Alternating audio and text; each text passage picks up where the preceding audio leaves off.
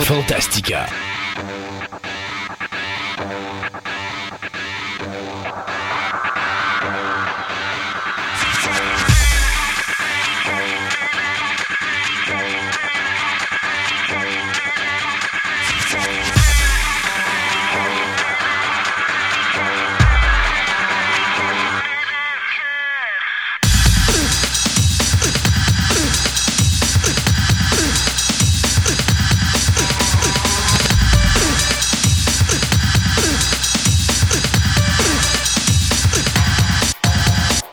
Bonjour tout le monde, bienvenue à cette autre édition de Fantastica. Sébastien, l'avant-dernière de l'année 2017. Ben oui. Ça va tellement vite, c'est incroyable. Déjà les fêtes de Noël qui s'en viennent. Euh, on avait parlé dans la dernière émission, j'en reparle encore. La prochaine émission, on va être là, toi puis moi. Mais Oui. comme j'avais décidé de te donner des vacances pour les fêtes de Noël, puis que... On je- peut en parler de ça, mais au bout de la ligne, on fait les news. On n'a Ouais. pas de vacances. Ouais, non, mais tu sais ce que c'est. On prend des vacances pareil. On sera pas là. Tu sais, je veux dire, un peu comme. euh, on fera pas l'émission la veille de Noël parce que normalement, ouais. si tu sais, on fait nos enregistrements le dimanche, euh, dimanche, je veux pas te faire de peine, mais c'est Noël. Non, non, c'est ça, Non, on sera pas là. c'est Noël ou c'est le lendemain de Noël? En tout cas, il me semble que c'est Noël. Ouais, je me semble que c'est Noël. C'est Noël, c'est ça. Donc c'est Noël. Fait que, euh, fait que c'est ça. Alors, donc, euh, comme ça va être Noël, ben, toi puis moi, on sera pas là. Fait qu'on va faire nos enregistrements la semaine avant. Mais, tu sais, je C'est me. la veille. C'est la veille? Bon. Alors, tu sais, je me disais, euh, on allait faire une émission spéciale, genre euh, Christmas Carol, euh, euh, où est-ce qu'on allait présenter des vieilles entrevues qui ont été faites. Nos fantômes du passé. les fantômes du passé. Donc, j'ai commencé à regarder un petit peu les entrevues que j'avais en bas. Puis, sais-tu que l'émission va être pleine? Elle va être pleine. Oh. On va faire un 3 heures pareil. Mais c'est ça, plus notre segment de nouvelles, les segments de nouvelles qui vont être là. Puis j'avais l'idée aussi qu'on fasse des suggestions au monde pour les, mettons dans la ciné-nostalgie de fin d'émission, des films du temps des fêtes. Pas nécessairement Noël, mais jour de l'an aussi, vu qu'on va être entre les deux. Ouais, ça. Alors, euh, tu sais, les gens qui vont être en congé pendant toute la semaine, ça leur tente d'écouter un petit quelque chose, ben, on pourra faire des suggestions. Fait que tu checkeras de ton bar, moi je vais checker du mien. Parfait. Puis, euh, Oh, ouais, mais toi, tu vas nous parler de, de films style euh, avec Bruce Willis. Puis ça. Quoi, Die Hard? Non, non, mais Die Hard, c'est un film typique de Noël pour ceux qui aiment les films d'action. Mais oui, non, mais j'avais l'idée de décortiquer un petit peu des affaires. Tu sais, gens qui, des gens qui veulent voir des films en noir et blanc, qu'est-ce qu'il y aurait de mieux à voir? Ouais. Des gens qui veulent voir des films euh, d'horreur, ça serait quoi que ça? Ben, des films de science-fiction, ça quoi qu'il y aurait? C'est quoi dans les films dramatiques? Qu'est-ce qu'il y aurait? Les films magiques, les films pour enfants? Bon, tu sais, je vais essayer de faire un tour, Un tour de- genre un, deux, trois films par section qu'on peut Parfait. suggérer au monde puis qui puissent s'amuser. Il y a tellement de choix dans les films de Noël que je pense qu'on on en a pour une bonne chronique. Oh, oui, oui. Euh, ceci dit, aujourd'hui à l'émission, on va parler euh, musique avec euh, Marie-Camille, musique de film plus précisément. On va parler de la débauche d'Hollywood ou comment qu'Hollywood a oublié comment faire des vraies Des musiques vraies de films. C'est incroyable. Je- à un moment donné, je pense dans cette entrevue-là, je disais à Marie-Camille, écoute, à l'époque, j'achetais tellement de trames sonores, je, je manquais de place. Aujourd'hui, j'essaie d'en trouver juste une qui m'intéresse et j'en trouve plus parce que je n'achète une, puis c'est comme si j'aurais acheté toutes les trames sonores qui se se faire durant l'année. C'est rare qu'on va avoir une trame sonore qui va Qui va ressortir du lot. qui va Non, c'est sortir, qui va ressortir du lot. Hein. Euh, tu sais, on a vraiment plus l'impression que euh, on est, euh, on est dans un moule où tout le monde fait de la musique d'ambiance au lieu de faire de la musique thématique comme il y avait à l'époque. Ceci dit, on va parler de ça aujourd'hui. Andréane va être là. Oui. Hey, sais-tu que 50 de notre émission va être féminin aujourd'hui? Euh, donc, Andréane va nous parler d'archéologie, plus précisément de la biographie d'un artefact. Oh, Oh. vous, allez écouter ça. Euh, moi, je vais vous parler de figurines aujourd'hui. Donc, on va aller avec les Call Classics et la compagnie NECA. Donc, ça va me permettre de vous présenter un peu la compagnie NECA et euh, leur ligne de films d'horreur ou de figurines de films d'horreur. Et du côté d'anthropologie, ben, M. Hébert va nous parler de euh, l'évolution post-humaine dans le domaine du cinéma. Donc, ça aussi, c'est des choses qui s'en viennent aujourd'hui à notre émission. Hein? Les Morlocks. Les Morlocks. Ben, je pense pas qu'il y en ait parlé des Morlocks, mais on va regarder ça tantôt. On dans- va tout de suite nos classiques à nous autres. Ouais, effectivement. Donc, on va, euh, on va prendre un petit break de quelques secondes et on vous revient tout de suite avec notre premier segment des nouvelles.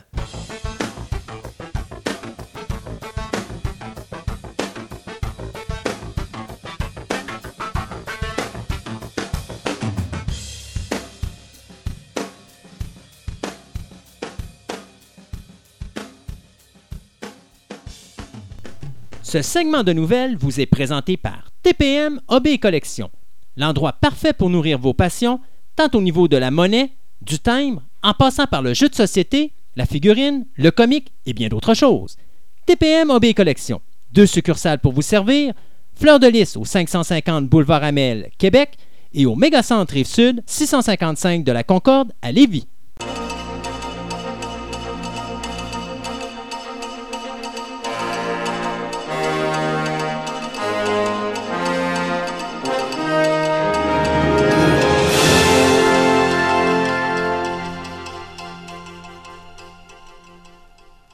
Et pour commencer ce premier segment de nouvelles, Sébastien, j'ai décidé de mettre du stress dans nos vies.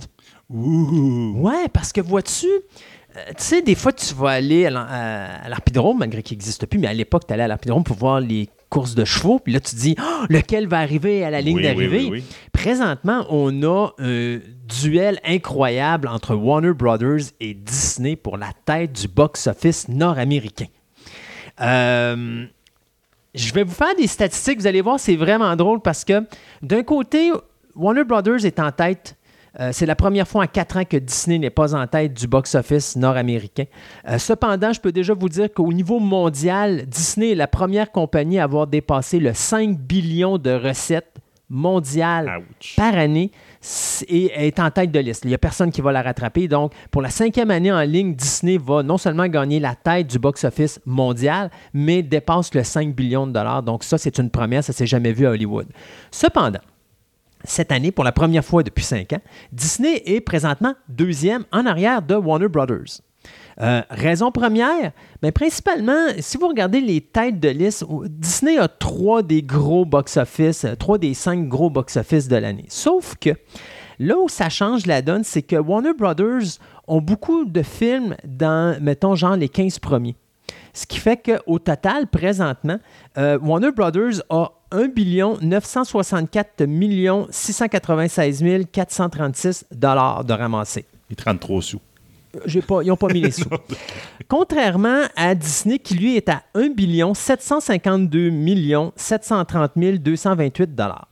C'est une différence d'à peu près 200 millions de dollars. Là, les gens vont dire, ouais, Pas OK. Ben, la majorité des gens vont dire 200 millions, c'est fait, Warner Brothers, ils ont ça dans la poche, c'est terminé. Attention une minute, messieurs, dames, parce que la clique est la suivante. Présentement, Warner Brothers n'ont qu'un gros film au cinéma, ça s'appelle The Justice League. Et ça n'a pas le succès escompté. Non, pas autant qu'il aurait voulu. Mais euh, du côté de Disney, on a gardé les gros canons pour la fin. Donc, on a Thor, qui est encore en, en- en- en tout cas, il ramasse encore Ah oui, il ramasse encore de d'argent. On a Coco. Ben, de ça, j'allais Pixar, dire, Coco, il, vi- Il vient de sortir. Il vient juste de sortir. qui a déjà déclassé à sa deuxième semaine Justice League avec presque 80 millions. Je pense qu'il a fait 71 millions dans son premier week-end. Il est rendu à 88 millions de ramassés en même pas une semaine. Donc, Coco est en force. Et pas, je vais vous le dire, Coco, Pixar, Noël, ça va aller en montant. Ah oui, ça va rien que monter là, durant les Exactement. Fait fêtes, hein. attelez-vous, moi je m'attends à ce que Coco soit encore en tête de liste. Et le gros canon s'en vient. Star, Star Wars, Wars. épisode 8, qui n'est pas sorti encore et dont les prédictions sont de 200 millions pour son premier week-end. Maintenant, quand on parle de 200 millions, euh, je ne sais pas si on parle mondial, mais moi je pense pas, parce que déjà le premier Ça avait... doit être juste aux États-Unis, 200 millions. Ouais, exactement. Ça Fait marche tellement. Là. Si jamais Star Wars fait ce montant-là, Disney vient de passer en tête. Puis là, on n'a pas ponté Coco, puis on a encore tard. Oubliez Justice League. Justice League, là, il va aller en baissant. Non, non, il fait juste descendre. en il va moment, juste descendre et euh, disons que ça sera drôle, mais tu sais, c'est excitant. On a une belle course présentement à savoir qui va finir en tête de liste du box-office nord-américain. Et euh, ça faisait longtemps qu'on n'avait pas eu une, lutte aussi serrée parce que Disney avait ramassé tout le monde euh, depuis quatre ans.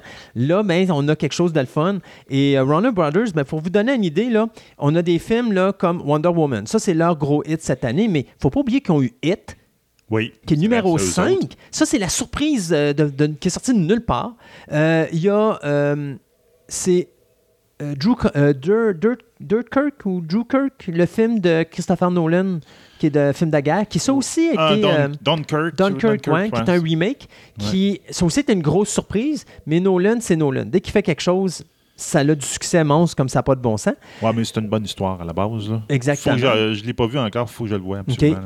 Lego Batman, qui a été une surprise monumentale aussi, ça a fait énormément d'argent au box-office. Ouais, mais ça, c'était pas mal sûr que ça allait pogner avec les enfants. là. Mais tu, tu regardes, le Lego Ninja n'a pas pogné. Puis euh, l'autre le Lego avant qui avait été fait sur Batman, parce que ça, c'est le deuxième film de Batman en Lego qui a été fait.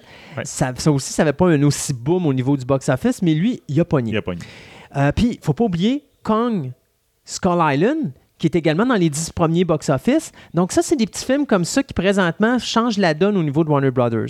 Les déceptions, ben, ben, il y a Annabelle aussi que j'ai oublié, là, qui est, un, Ouais. qui est un positif parce que lui, il a fait beaucoup d'argent. Je pense qu'il est monté à 102 millions. Mais pour un petit film qui a quasiment rien coûté, euh, c'est beaucoup d'argent dans les poches de Warner Brothers. Les déceptions, ben, bien sûr, Justice League et Blade Runner 2049. Ouais. Euh, que pour Warner Brothers, c'est une surprise. Pour moi, ça n'en est pas vraiment une, parce que quand tu fais une suite d'un film qui a fait un flop au box-office, c'est certain que tu vas avoir un flop au box-office. C'est ça. Ceci même dit- même euh, le, le réalisateur qui se pose des sérieuses questions. Il dit J'ai jamais eu des aussi bonnes critiques pour un film que j'ai fait, puis c'est celui qui a moins bien fonctionné. Oui, mais pauvre lui. euh, Denis Villeneuve, là, je ne veux pas lui faire de peine, mais qui vienne me voir, j'y aurais déjà expliqué pourquoi ce film-là n'allait pas Ouais, marcher. là. Je veux dire, la bande-annonce a été mal représentée. Oui. Ça a été représenté d'ailleurs, tu te rappelles, je le disais, le film me fait peur, j'ai pas envie de le voir à cause de la bande-annonce. Puis à un moment donné, j'ai reçu un email d'un de mes amis qui m'a dit Christophe, T'as vu la bande-annonce? Le film est totalement le contraire. Et là, ça m'a donné le goût d'aller le voir, sauf qu'à Québec, malheureusement, vous savez mes raisons pourquoi je ne vais pas au cinéma. 3D, anglais. Moi, je vois pas le 3D, puis je veux pas voir les films en français, je veux les voir en version originale. Alors, le film en, en- anglais était juste en 3D, donc ne pas aller voir le Moses de film au cinéma, mais j'aurais tellement aimé vouloir voir de Blade Runner 2049 euh, sur grand écran parce que je, je suis certain que visuellement, ça devait être incroyable. Du côté de Disney, ben, Beauty and the Beast, qui est encore en tête de liste comme meilleur film de l'année. Oui. Euh, Guardian of the Galaxy, Thor, puis tantôt on parlait de Coco et de Star Wars 8 qui s'en vient, qui s'en vient pardon. Euh, là où, par exemple, Disney change la note, euh, plutôt change la donne et est un grand gagnant face à Warner Brothers. Pour que Warner Brothers ramasse le 1 964 696 euh, 436 dollars et 33 sous, Et 33 sous. Euh, ça lui a pris 31 films. Pour une moyenne d'environ 65 489 881 dollars par film. Quand vous calculez qu'un film coûte à peu près 100, 150, 200 millions, ouch. Ouais, c'est ça. là. Là-dedans, par exemple, il faut dire qu'il y a, euh, je pense, c'est 3 à 5 films de Warner Brothers qui sont faits pour IMAX, qui sont des documentaires. Donc, ils n'ont pas coûté euh, 100 millions à faire, mais quand même, euh, on voit quand même, ça a pris 31 films pour se rendre là. Côté de Disney, ça a pris exactement 11 films pour aller chercher le 1 752 730, euh, 752 millions pardon, 730 228 dollars et 53 Oui, cents. Euh, avec pour une moyenne de 159 millions et 339 112 dollars par film. Qui là, à ce moment-là, dit, juste du côté nord-américain, au moins Disney est proche de payer ses investissements. Oui. En moyenne. En moyenne. Parce qu'il faut toujours calculer qu'un film est à peu près entre 100 et 200 millions de production aujourd'hui. Puis 100 millions, c'est pas cher. Non, c'est un petit. Fait qu'habituellement, c'est 150, 200 millions. Fait que euh, là-dedans, il faut dire qu'un film doit faire trois fois son rapport Pour, Pour rentrer dans son argent. rentrer dans son argent. Donc, si vous calculez que moyenne de films en revenu est ça, ben, il faudrait calculer les budgets à peu près, mais c'est juste 11 films. Fait que 11 films, c'est pas beaucoup de films. Puis là-dessus, dites-vous qu'il y en reste encore un. Mais sur les 11 films, par exemple, il y a quelque chose à souligner. Star Wars, Rogue One, qui est sorti l'an dernier, Oui. a quand même fait la totalité pratiquement de son argent cette année. Ben oui. Parce que l'année passée, il est sorti presque à la période des fêtes. Ce qui va être à peu près la même chose pour épisode 8. Épisode 8, là, c'est pas avant les fêtes qu'il va faire son gros montant d'argent. là. C'est après les fêtes parce que après les fêtes, là, les gens vont continuer à aller le revoir un 2, un 3, un 4 et un 5 fois. Et à la longue, il va aller chercher plus d'argent que ce qu'il a fait l'année dernière. Donc, il va aider Disney pour l'an prochain. Mais là, ce que Disney aimerait bien, je suis certain, c'est qu'il l'aide à aller chercher le top 1 cette année pour une cinquième année en ligne. Donc, c'était euh, la course incroyable du box-office. On va vous tenir au courant parce que c'est sûr que euh, si on est chanceux, à la prochaine émission, Star Wars serait sorti. Fait qu'on sera peut-être capable d'avoir au moins les Le chiffres. premier week-end. Au moins ça. Sinon, ben, en revenant des fêtes de Noël et du jour de l'an euh, à la première émission de on 2018, pourra on, brasser le drapeau carotté. là. on- c'est ça, on fera la, la- qui est arrivé premier au box-office, euh, à la ligne d'arrivée du box-office nord-américain. Bon, ben regarde, on va rester dans le même dans, le- dans- dans le thème connexe. Donc, Justice League. Oui. Va on, on disait justement la, la- la dernière émission que le Warner Bros. Brothers, il y avait un problème. Il dit c'est version courte versus les versions longues. Les versions Ben- longues étaient meilleures.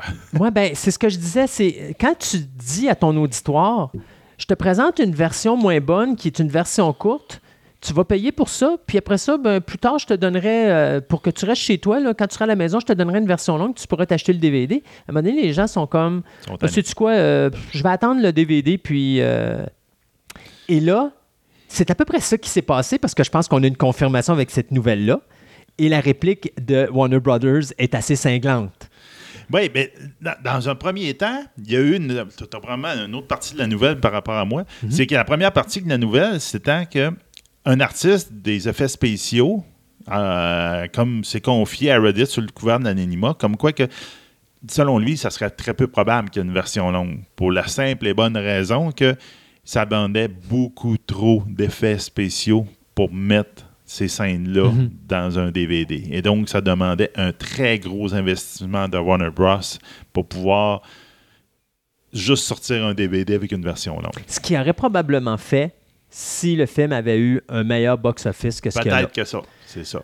Puis en plus, il y a eu des scènes euh, qui ont été leakées sur Internet. Ils ont eu un problème de, de- de fuite. Mhm. Et entre autres, la scène avec euh, Barry Allen puis Iris, qu'on voit qu'il la sauve dans un accident, Oui. de fond à main, avec les effets spéciaux comme euh, faits en bonhomme carton, là, on peut Mhm. dire. Là. Puis là, c'est comme.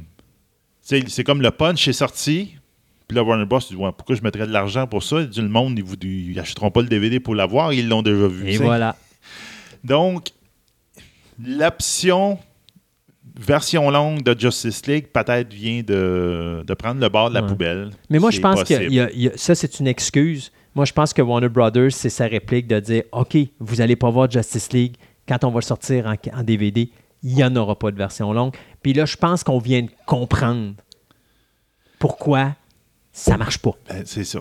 Peut-être. Puis c'est drôle parce que, tu sais, bon, Warner Brothers, présentement, euh, n'ont pas l'expérience de Disney de Marvel au cinéma. Parce que Mhm. Disney et de Marvel, OK, parce qu'il faut comprendre quelque chose. Parce que des gens vont me dire, oh, minute, Christophe, de quoi tu parles? là? Su- Superman est en 78 avec Christopher Reeve, ça a eu un succès monstre. Batman avec Tim Burton en 89 a eu un succès monstre. Vous avez raison. Christopher Nolan, Batman de Christopher Le Nolan. Batman, mais vous avez raison. Mais oubliez pas une chose, c'était des univers qui étaient à l'intérieur d'eux-mêmes. Oui. Donc, on parlait de Superman, Batman n'était pas là. Non. On parlait de Batman, Superman n'était pas là. Il n'y avait même pas de clin d'œil à Oh oui, il y a, il y a un super-héros à Metropolis. On parlait même pas de Metropolis. Non, non. C'était Gotham City, c'était Metropolis, Batman, Superman. Il n'y avait pas de Wonder Woman, il n'y avait pas de Green Lantern, il n'y avait pas d'autres super-héros. C'était Batman, c'était Superman. Oui, Warner Brothers ont eu du succès au box-office avec ces films-là. Maintenant, quand Marvel a commencé à faire leur deuxième clip, parce que vous rappelez-vous que Marvel, dans les années 70, quand ils faisaient des films, là, OK, ce que DC fait présentement et ce que Warner Brothers font présentement, c'est des chefs-d'œuvre comparativement à ce que Marvel faisait dans les années 70. C'était de la cochonnerie, de la saloperie ce qu'ils faisaient. C'était vraiment, vraiment mauvais. là. C'est tellement mauvais que je pense que je l'aurais mis dans mon lecteur DVD puis il aurait cassé en l'écoutant. Tu sais, c'était horrible. Marvel est arrivé avec un concept et ils ont bâti leur concept Tranquillement. tranquillement. Iron Man, Iron Man, ils ont juste un petit encore à la fin. Exact. C'est comme là qu'ils ont rentré les fameuses séquences après le générique. là, Exact. où là, il a dit Ah, On veut, essaie. on veut se parler du Avenger Initiative. ouais. That's it. Mais même pas parce qu'à l'époque, ils faisaient ça, c'était pour Marvel Agent of Shield. Parce que tranquillement, ils amenaient Marvel Agent Agent of Shield, puis tranquillement, ils essayaient de faire de quoi qui moulait tous les personnages un dans l'autre. Captain America est arrivé par la suite. Euh, il y a eu Thor, le premier Thor, mais tu regardes les premiers films.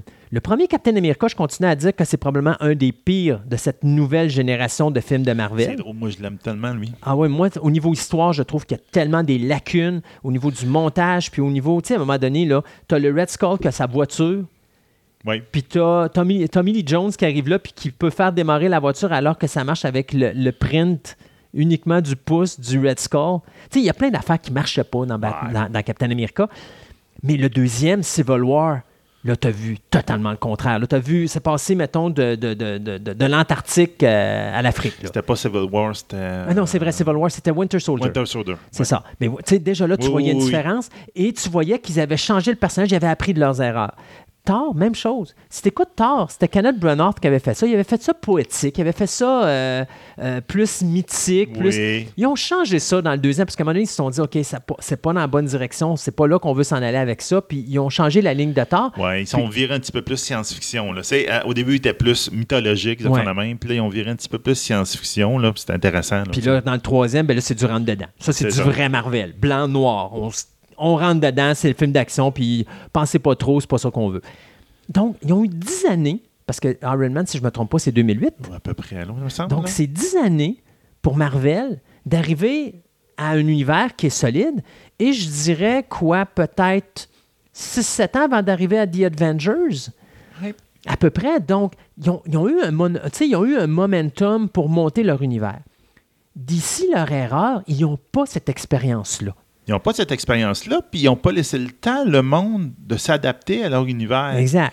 C'est comme, ah ouais, Garoche, là, tu- après, tu sais, c'est ta Man of Steel, puis après ça, c'est le Ben, Batman vs Superman, puis that's c'est comme, regarde, là, déjà Mhm. là, Wonder Woman est rentré là-dedans, puis ah oui, on garoche tout, rappelez-vous que moi, à l'origine, Man of Steel, je ne l'avais pas aimé. Puis, euh, ils se sont servis de Man of Steel Ouais. pour embarquer Batman vs Superman, mais à l'origine, Man of Steel était un film en lui-même. Batman vs Superman n'était pas supposé, euh, ou ce film-là, Man of Steel n'était pas supposé faire partie de l'univers. Ils l'ont juste plugué là parce que c'était Zack Snyder. Ouais, c'est ça. Alors, euh, tu sais, il n'y avait pas cette expérience-là. De plus, DC fait quelque chose, puis moi, je leur tire mon chapeau pour ça parce qu'ils ont du courage de faire ce qu'ils font. Ils font quelque chose que Marvel ne fait pas. C'est-à-dire qu'ils ont pris leurs super-héros, puis au lieu de les mettre blanc et noir, parce que si vous écoutez Superman, Christopher Reeve, c'est un good guy. Oui, OK? C'est vraiment le le super-héros Boy Scout nord-américain. OK? Là-dessus. Batman est un good guy. Oui, OK, t'as pas besoin d'être c'est un vigilante, puis il, fait, il, il a- ses façons de procéder, mais c'est quand même pas un gars qui va faire des mauvaises choses. Là, ils ont pris leurs personnages, ils les ont mis juste avec des teintes de gris. Ouais. Tous les super-héros sont bons, mais sont également méchants. Tous les, les super-héros ont raison, mais ils ont également tort. Wonder Woman étant peut-être l'exception à la règle. Mais pour le reste, c'est tout pareil. C'est du, ils sont tous dans les zones de gris. Et ça, les gens ne sont pas habitués à ce genre de film de super-héros-là. Plus cérébral, plus où est-ce qu'il faut réfléchir, puis il faut se mettre à la place de. Puis c'est pas nécessairement tout véhiculé dans les, tec- dans les textes ou des dialogues, mais très énormément dans le visuel, ce qui est la force de Snyder. Et donc, les gens n'ont pas nécessairement aimé ça, alors qu'ils sont habitués à un univers de Marvel, où est-ce que là, c'est blanc, noir, rentre dedans. C'est c'est ça. C'est, tu sais, Captain America, c'est Christopher Reeve Superman. Oui. C'est le good guy. Iron Man, moi, je suis pas un team, un team player, je suis un loner. Fait que je fais ce qui me tente, j'ai mon cash. C'est un bad guy, mais qui est du côté des good guys. OK?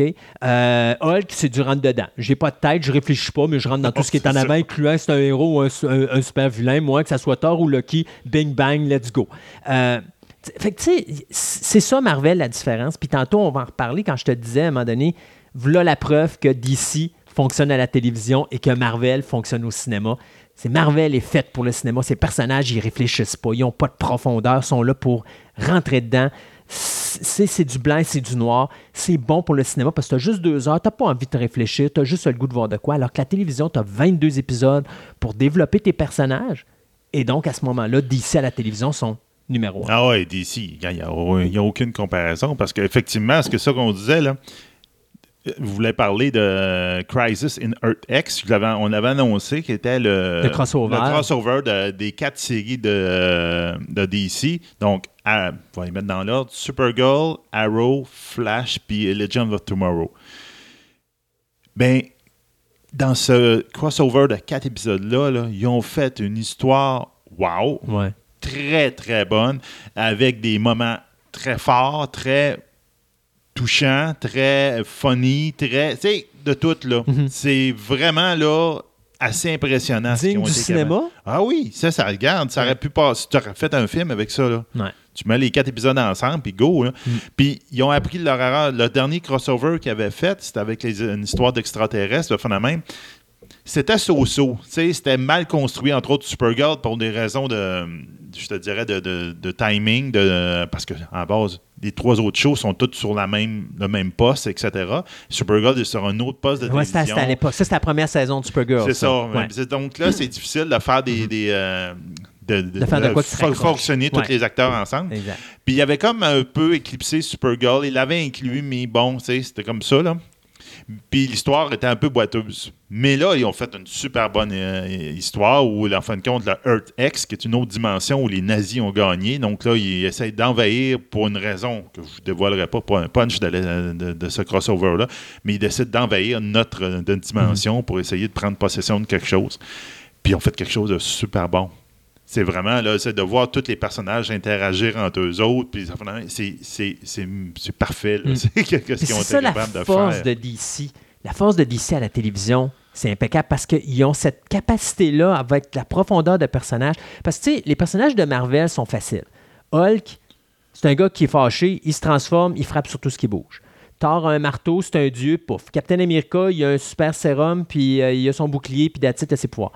C'est blanc, c'est noir, c'est facile de savoir les personnages de Marvel sont très caricaturales, très commerciaux. DC sont complexes Oui. c'est pas évident leur personnage. Tu sais, euh, Captain America, c'est Batman. Puis il y a un peu d'Iron Man aussi. Mais la complexité de Bruce Wayne, qui est un good guy, mais qui est également un bad guy, parce que lui, s'il faut qu'il tue quelqu'un pour faire le bien, il va le faire. Captain America ne tuera pas personne. S'il tue quelqu'un, il va mettre son bouclier à terre, puis il va jeter son costume, il va dire Je prends ma retraite. Batman, il s'en fout, lui. Lui, sa job, c'est je dois faire le bien, mais s'il y a un prix à payer, il y en aura un. Puis si je dois éliminer euh, euh, la fille de, Gordon, ben schnook, je vais éliminer la fille de Gordon si je peux arriver à la conclusion. C'est ça le personnage de Bruce Wayne puis le personnage de Batman. C'est un gars qui est tourmenté entre le bien et le mal, mais le but, c'est je dois arriver là. Écoute, c'est le seul justicier dans la Justice League qui a toutes les armes nécessaires pour éliminer ses confrères de travail. Tout le monde. Jeez! T'as pas un héros qui peut penser de même, mais lui, il pense comme ça. Si, si Superman devient bad guy, ben tiens, j'ai de la kryptonite, moi le tuer. Oui, mais c'est ton gars. Il essaiera pas de le sauver. Ou de... Non, non, moi le tuer. On va régler le problème, puis après ça, on pourra continuer, puis on bâtira autre chose. Ah il y a une arme comme tous les- ses collègues de travail. Exact. au cas où qui servir contre lui. Exact. Euh, tu sais, puis si tu prends Flash, c'est la même chose. Si tu prends euh, Green Lantern, Green Arrow, Green Arrow, je pense que c'est un des personnages les plus complexes, les plus déchirés euh, qu'il peut pas y avoir dans l'univers de Puis DC. dans la série de Arrow, comme ils n'ont pas nécessairement les droits de Batman, ben, tu vois qu'ils ont rentré beaucoup du style de Batman dans Arrow, dans, Dans le personnage d'Arrow. Donc, tu sais, c'est- ça fait quelque chose d'intéressant. Fait que c'est très dark, très sombre. Alors, ça marche pour la télévision parce que tu as 20 épisodes pour développer ces personnages-là. Pas, tu peux pas développer un personnage comme ça en deux heures, deux heures et demie au cinéma puis rendre tout le monde heureux. Non. Puis ça amène Batman vs Superman où tu as des lacunes scénaristiques parce que tu as des beaux moments dans Batman vs Superman, la version longue, euh, mais tu as également beaucoup de faiblesses scénaristiques. Mais c'est parce que tu peux pas développer ces personnages-là comme tu devrais avoir le temps pour les développer. Parce que justement, c'est pas fait pour ça. Ben, en tout cas, s'il y en a qui veulent l'écouter, ben, regarde, vous pour le dire, moi, c'est sur quatre shows-là, j'en écoute deux. Mhm. Arrow puis Supergirl. Flash me suis tanné, puis euh, Legend of Tomorrow aussi. Mais j'ai écouté ces épisodes-là. Mais Donc, downloader donné les le aller chercher les épisodes 8. Non, ça me donne pas Non? nécessairement le goût d'y Ok. repartir, non, je te dirais. OK. Je pense pas qu'ils ont appris de leur erreur dans ces deux shows-là. Mais moi, je, je continue à trouver que c'est le même problème que Stargate. Stargate, quand Stargate Atlantis est arrivé, ça a droppé le show. Ça a, ça a dilué le produit. Ça a dilué le produit parce que c'était les mêmes showrunners qu'à la place de, de se concentrer sur un produit, Ouais. ils, sont, ils sont concentrés sur deux produits. Mais Arrow, c'était ça. Arrow, c'était super bon jusqu'au moment où ils rentrent Flash. Flash.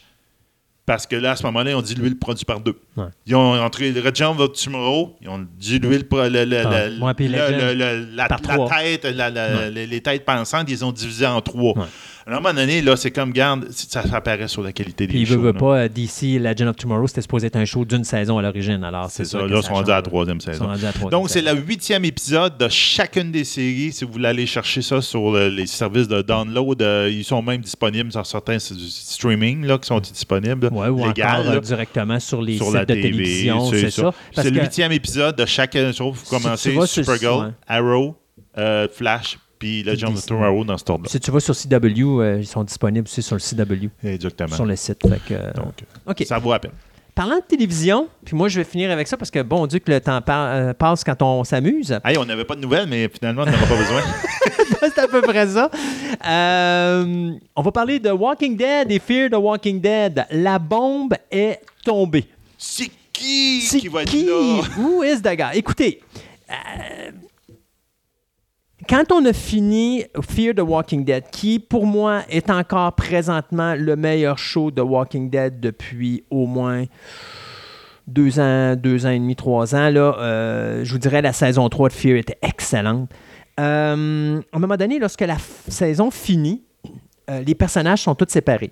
Et là, on a appris euh, dans un show qui s'appelle Talking Dead, qui est un show qui suit Walking Dead sur AMC, Mhm. qui est un show où est-ce qu'il invite les vedettes, puis il invite les gens à parler, puis... Ouais, euh, c'est comme. euh, c'est lui qui a parti toutes les poches shows des séries télé parce que c'est plus populaire. Là, maintenant, tout le monde en fait. Là. Bates Motel en avait un. Puis, mais tu sais, ils ont tous parti parce que là, ils se sont rendus compte, hey, ça marche avec Talking Dead. Let's go, on va le faire nous autres aussi. Mais Talking Dead, j'aime ça. C'est le fun. C'est bien, c'est bien diversifié comme programme. Et là, bien, durant cette, la dernière émission, soit l'émission 6, euh, on a annoncé qui serait l'acteur qui allait transférer de Walking Dead à Fear the Walking Dead. Parce qu'on a appris que la saison 4 allait se passer au Texas. Donc là, présentement, Fear est au Mexique. OK. Puis là, on ne sait pas comment ils vont faire, mais ils vont se rendre au Texas. Donc quand la saison 4 va commencer, normalement, on va être rendu au On va Texas. traverser une rivière. Et pff, quelque chose de genre. Et là, on va se ramasser avec un personnage de Walking Dead qui va se ramasser dans Fear the Walking Dead. Au début, tout le monde disait ça va être Abraham parce que bien sûr, il vient de ce coin-là, donc c'est normal. Après ça, on s'est dit bon, un des personnages de la saison 3 qui était le vilain final de la saison 3 semble être un gars associé avec les gars de Negan. Fait que peut-être qu'on va voir Negan avant, les origines de Negan, comment il est devenu Kiki. Fait que ça va être finalement le personnage de Morgan qui va transférer de Walking Dead à Fear the Walking Dead.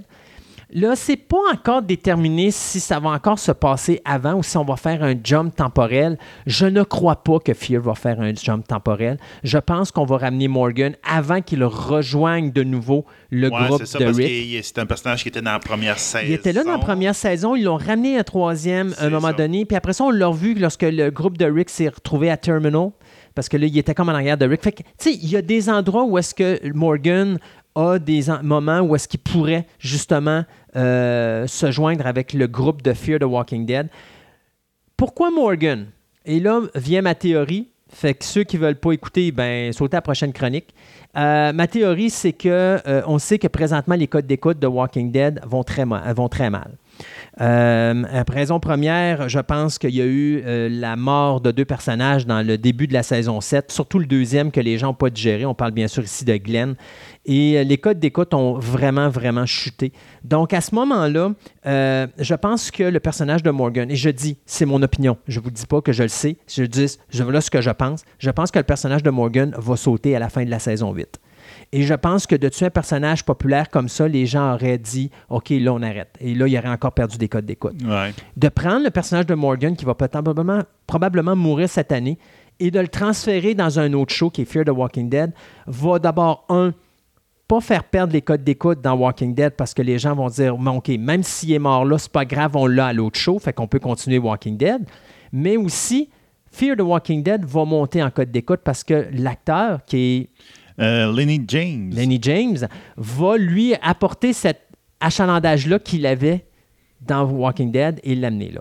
Je vais vous donner une idée de chiffre. Là. Après ça, ben, on va arrêter ça parce qu'on est presque déjà à trentaine de minutes de Hey. Ok, Euh, euh, des news, pas de news. des news, pas de news. Fear the Walking Dead a commencé avec des codes d'écoute de 10.13. Ça, c'est 10 millions d'auditeurs. À la saison 2, il y en avait 6. Quand on a fini la saison 3, le dernier épisode était à 2.23, c'est-à-dire 2 millions d'auditeurs. J'ai jamais compris pourquoi la saison 3, les codes d'écoute ont descendu de 3 millions à 2 millions, parce que la saison 3 est excellente.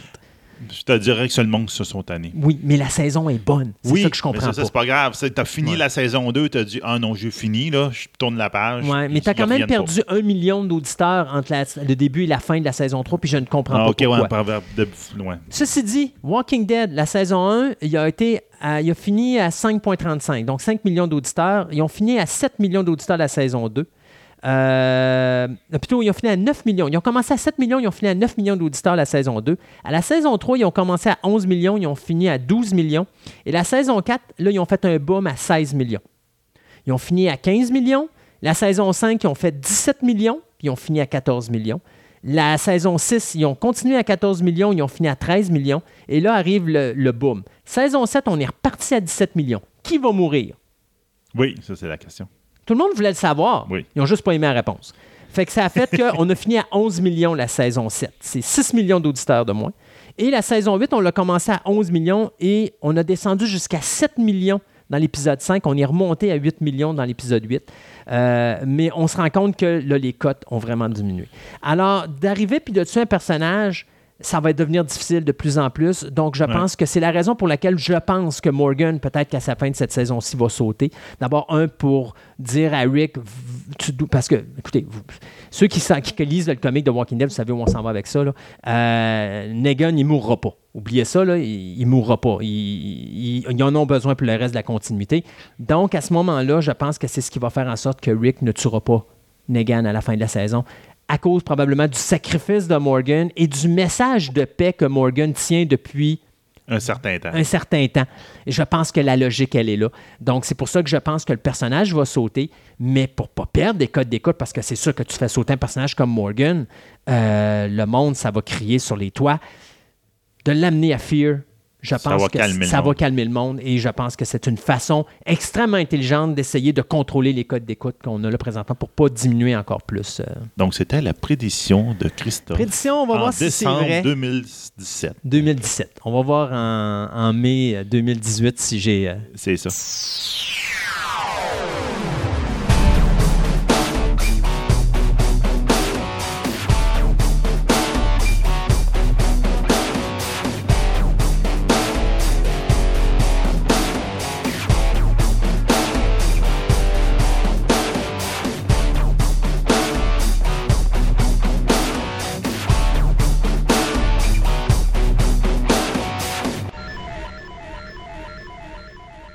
Pour certains, il s'agit du meilleur film de science-fiction de tous les temps.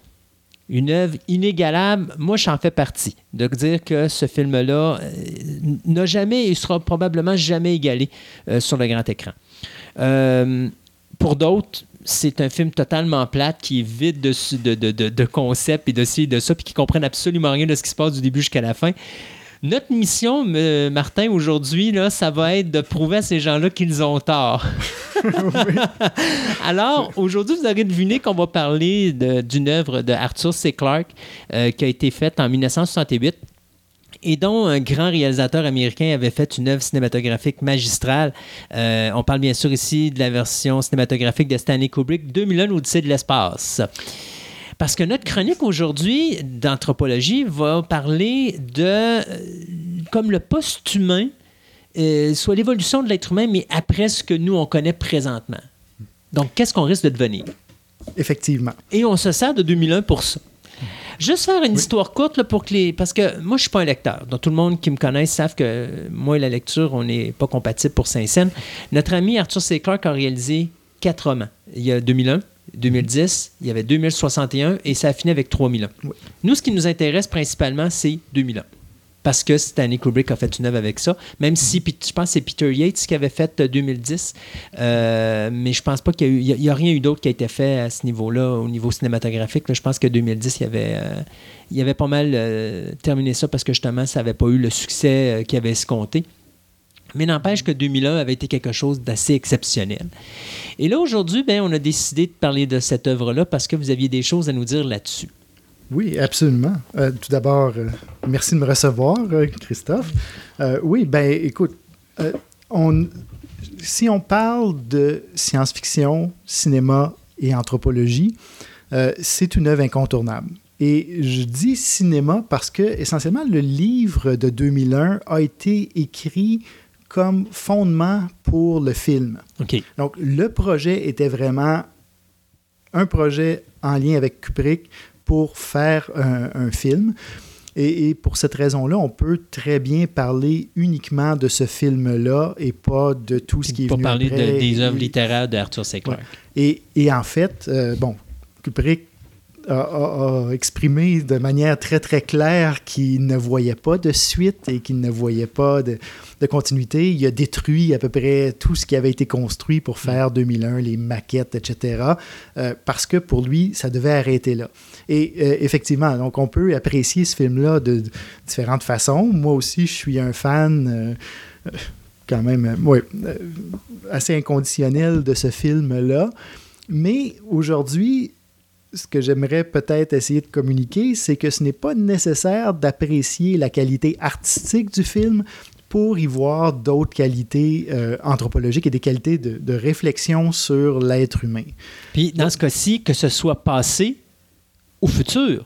Parce qu'avec 2001, on commence à l'âge de pierre, puis on finit. euh, Effectivement. Et c'est euh, précisément pour cette raison-là que j'ai choisi de parler de ce film-là et que ce film-là a un intérêt très particulier pour euh, notre thème. Martin, aujourd'hui, je veux vous annoncer ici en ondes que vous rendez malheureuse mon épouse. Elle va probablement lever les deux yeux dans les airs, l'air de dire ben oui, il fallait qu'il parle juste d'un film, c'était juste de celui-là. Euh, absolument. Donc, les gens qui, qui sont obligés de souffrir parce que leur tendre moitié leur demande de l'écouter une fois aux cinq ans, ben vous voyez que ce moment-là arrive bientôt où Uh-huh. on va vous solliciter encore pour euh, une soirée de 2001 incompréhensible. Euh, soit dit en passant, le livre est ultra limpide. Euh, c'est la grande différence entre le livre et le film. Là, le- vous lisez le livre et il n'y a absolument aucune, euh, aucun mystère euh, là-dedans. Mais Plus facile de compréhension, mais connaissant Kubrick, c'est tout à fait normal.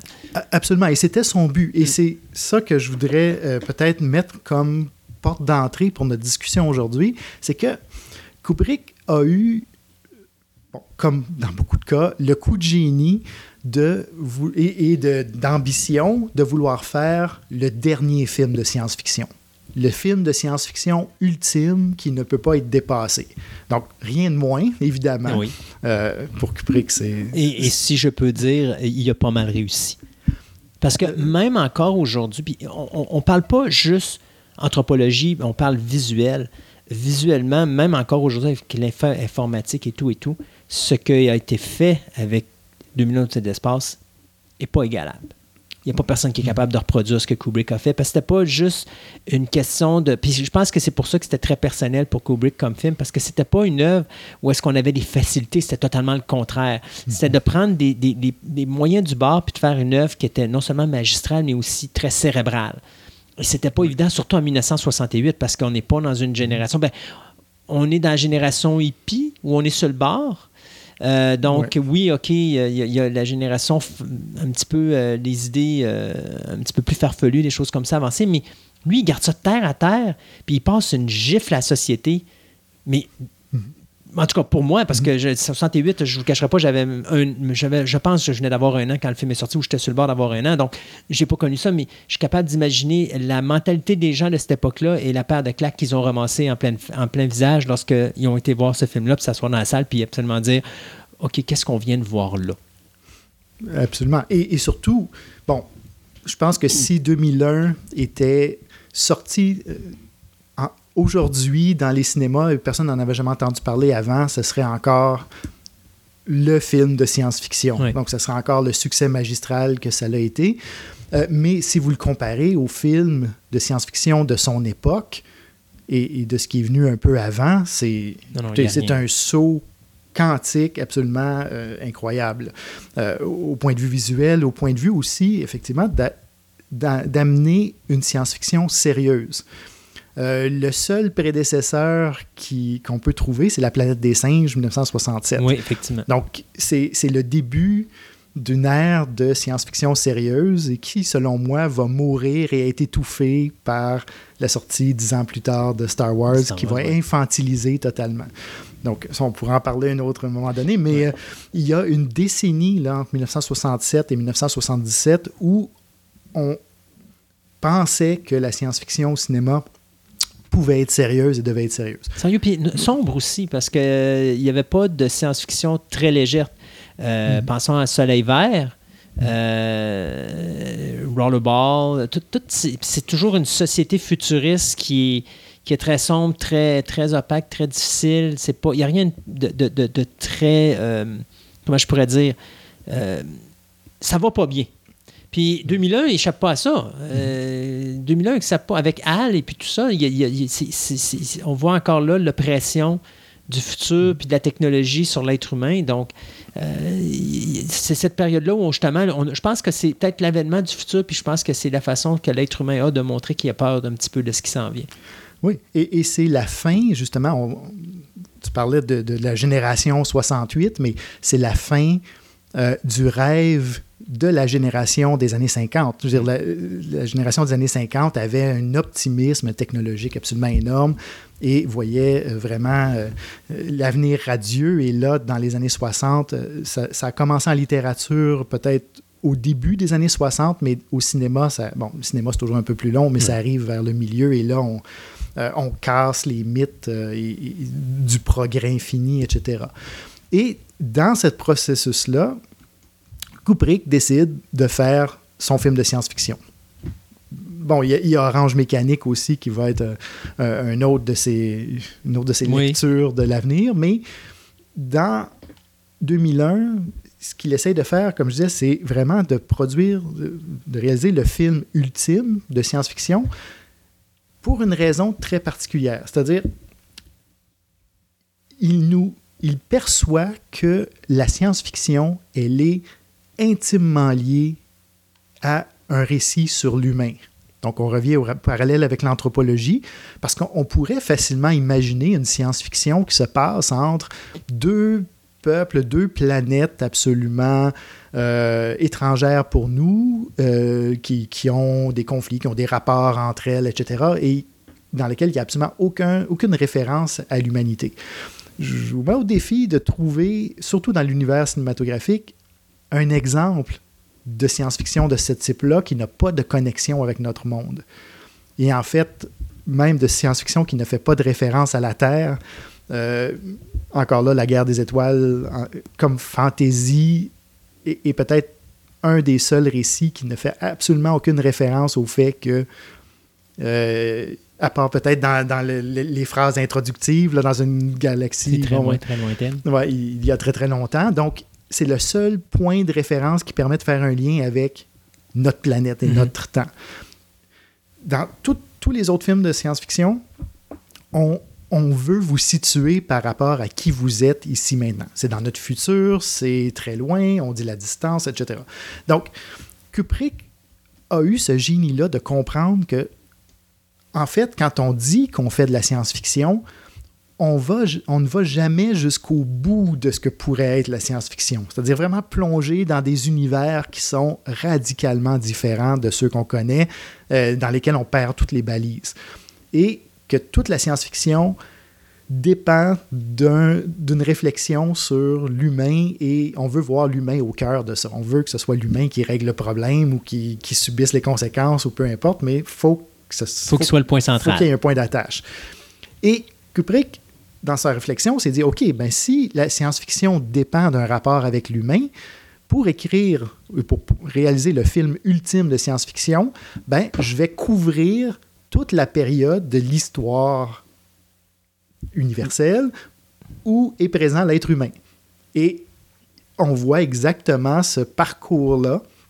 Donc, Kubrick suit toute la progression à partir du moment de l'hominisation. Pour, et pour lui, ce moment-là, c'est celui où euh, des primates apprennent à se servir d'outils. Euh, c'est vraiment le, le, point, le point charnière. C'est drôle parce que de ce que je. En tout cas, quand tu vé véhicules le film, quand tu le regardes pour la première fois, tu as l'impression que Kubrick dit L'homme est devenu l'homme la journée où il a tué pour la première fois. Oui, absolument. Euh, tuer vient en deuxième, mais très, très proche de l'outil. Et, et, ça, c'est fondé sur une, euh, une théorie anthropologique des années, bon, qui, qui, a émergé au 19e siècle ou du début du 20e siècle, qu'on appelait euh, en anglais man the hunter, -hmm. l'homme chasseur. C'est-à-dire, c'est toute une théorie de l'hominisation, c'est-à-dire la manière dont nous, une espèce de primate est devenue humaine, qui repose sur l'utilisation de l'outil pour se nourrir. Donc, à partir du, du moment, selon cette théorie-là, où l'humain aurait commencé à utiliser des outils pour chasser, ben, on entre dans une logique où, en cascade, tout le développement technologique et social de l'humanité, c'est ça, déboule. Euh, donc, besoin d'un plus grand cerveau pour concevoir des outils, la possibilité, comme Kubrick le montre très bien, selon cette théorie-là, la possibilité d'avoir des outils permet de faire la guerre et d'avoir un avantage physique sur ses adversaires qui n'ont pas d'outils, parce que c'est vraiment c'est la, c'est, c'est la meute, on pourrait dire, ou Mm. le, troupeau de, de- d'Australopithèques qui, qui, qui possède l'outil qui va massacrer l'autre. là. Euh, donc, Kubrick vraiment tente d'identifier, selon lui, ce moment charnière. Et évidemment, il va, il va avoir un, euh, un outil qui va nous aider dans, de manière narrative. Là, c'est, bon, le monolithe est un peu le, le magicien de l'affaire qui, qui accompagne l'humain, qui le fait euh, franchir les pas décisifs de son histoire. Puis le monolithe représente la vie extraterrestre qui semble suivre, d'une certaine façon, l'évolution humaine. Absolument. Et, et c'est jamais tellement clair si le monolithe aide ou, Ou si le contrôle. monolithe contrôle Ouais. ou si c'est un témoin. OK. Euh, donc, peut-être plus dans la, vers la fin du film, on voit que le monolithe est peut-être plus actif, là, mais en gros, on- a tout le drame humain qui se déroule et le monolithe est là au moment important. Donc, on a le tout premier moment de l'hominisation. Disons, évidemment, c'est c'est conçu d'une manière un peu naïve. Il n'y a pas eu euh, un événement qui, qui nous a fait basculer, mais Kubrick trouve que c'est une bonne façon d'introduire son, son sujet. Donc, il nous raconte l'histoire de l'humanité du premier jour, littéralement, où on devient humain, aller jusqu'au dernier. Mhm. Le moment où l'humanité tombe ou devient autre chose, euh, devient, on va dire aujourd'hui, post-humaine. Donc, il y a, il y a toute une réflexion en science-fiction et en anthropologie sur ce qu'on appelle le post-humain. Donc, vous avez, entre parenthèses, toute l'histoire de l'humanité. Et, et vous voyez comment Kubrick traite cette histoire-là. C'est-à-dire que, littéralement, euh, il part des Australopithèques euh, à la station spatiale. Donc, littéralement, pour lui, tout ce qu'il y a entre ces deux étapes-là, c'est juste un peu remplir les couleurs à l'intérieur des lignes et, et compléter un peu. En réalité, il montre le début, il montre la fin, il n'y a pas besoin de montrer le milieu. Exactement, parce que pour lui, le milieu, est- C'est l'évolution. c'est ça. C'est juste la conséquence naturelle du fait qu'un primate ait pris un- une mâchoire et, et, et ait attaqué quelqu'un. Euh, donc, et, littéralement, Kubrick nous, nous dit que avant ça, avant l'hominisation, il n'y a pas de science-fiction possible.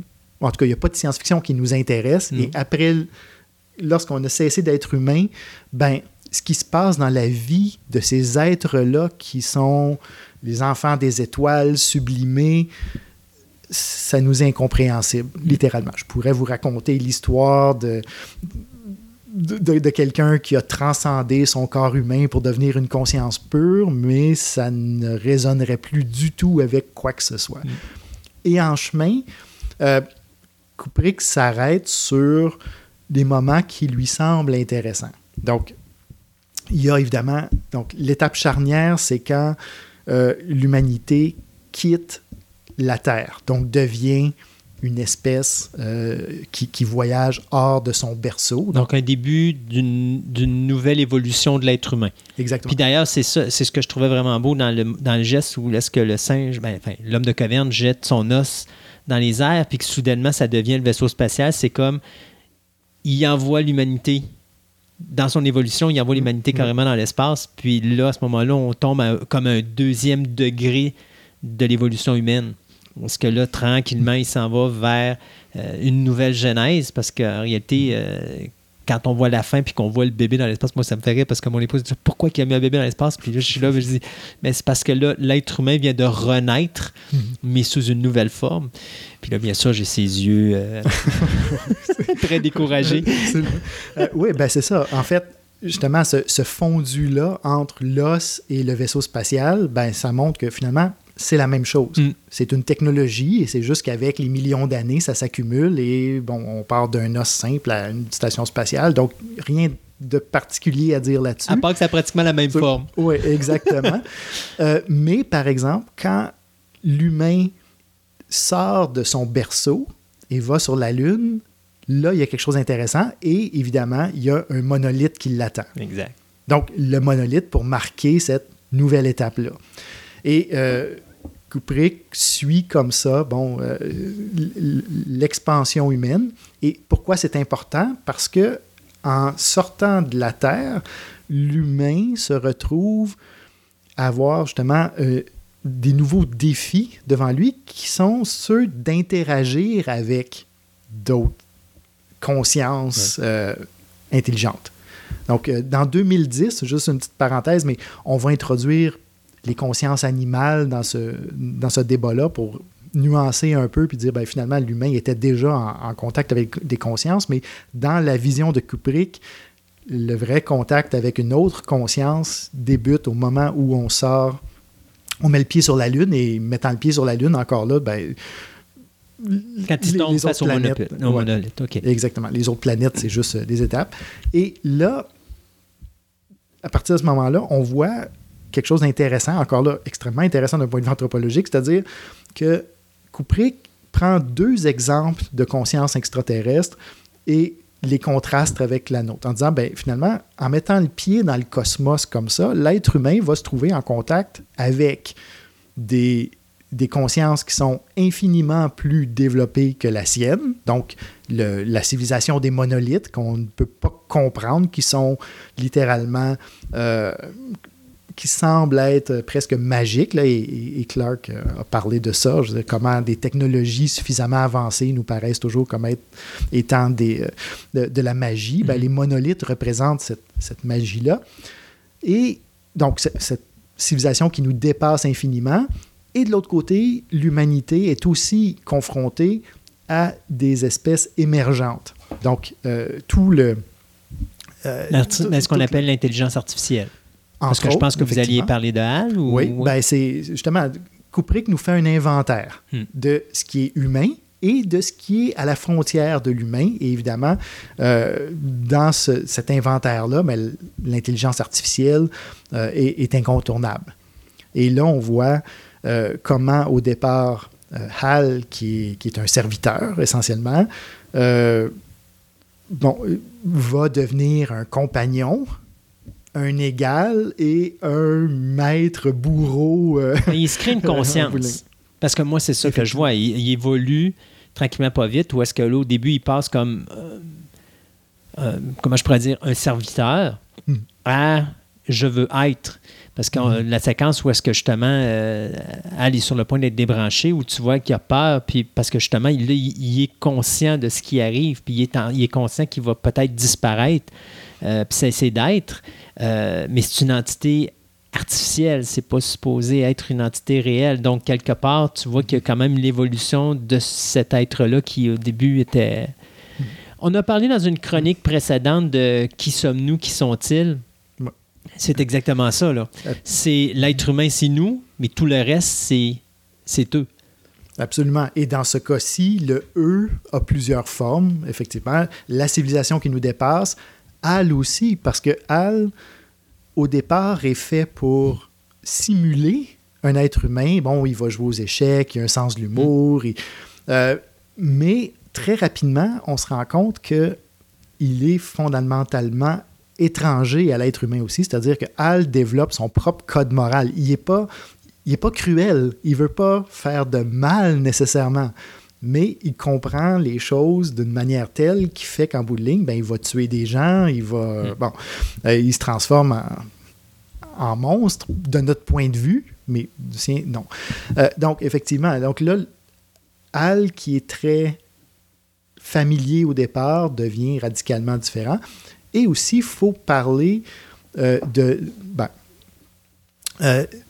du pas final, c'est-à-dire où, où l'humanité étant en contact avec le cosmos, euh, on se fait dire aussi de ne pas aller sur la Lune Europe, euh, la Lune de Jupiter, parce qu'il y a une conscience, il y a une conscience émergente là. Donc, on, a, on hérite de nouvelles responsabilités dans le cosmos, qui est de préserver euh, ce que euh, les autres consciences qui émergent, mais aussi l'humanité continue son chemin et euh, la porte de sortie, au terme du film, ben, c'est justement l'humain qui devient autre chose, littéralement.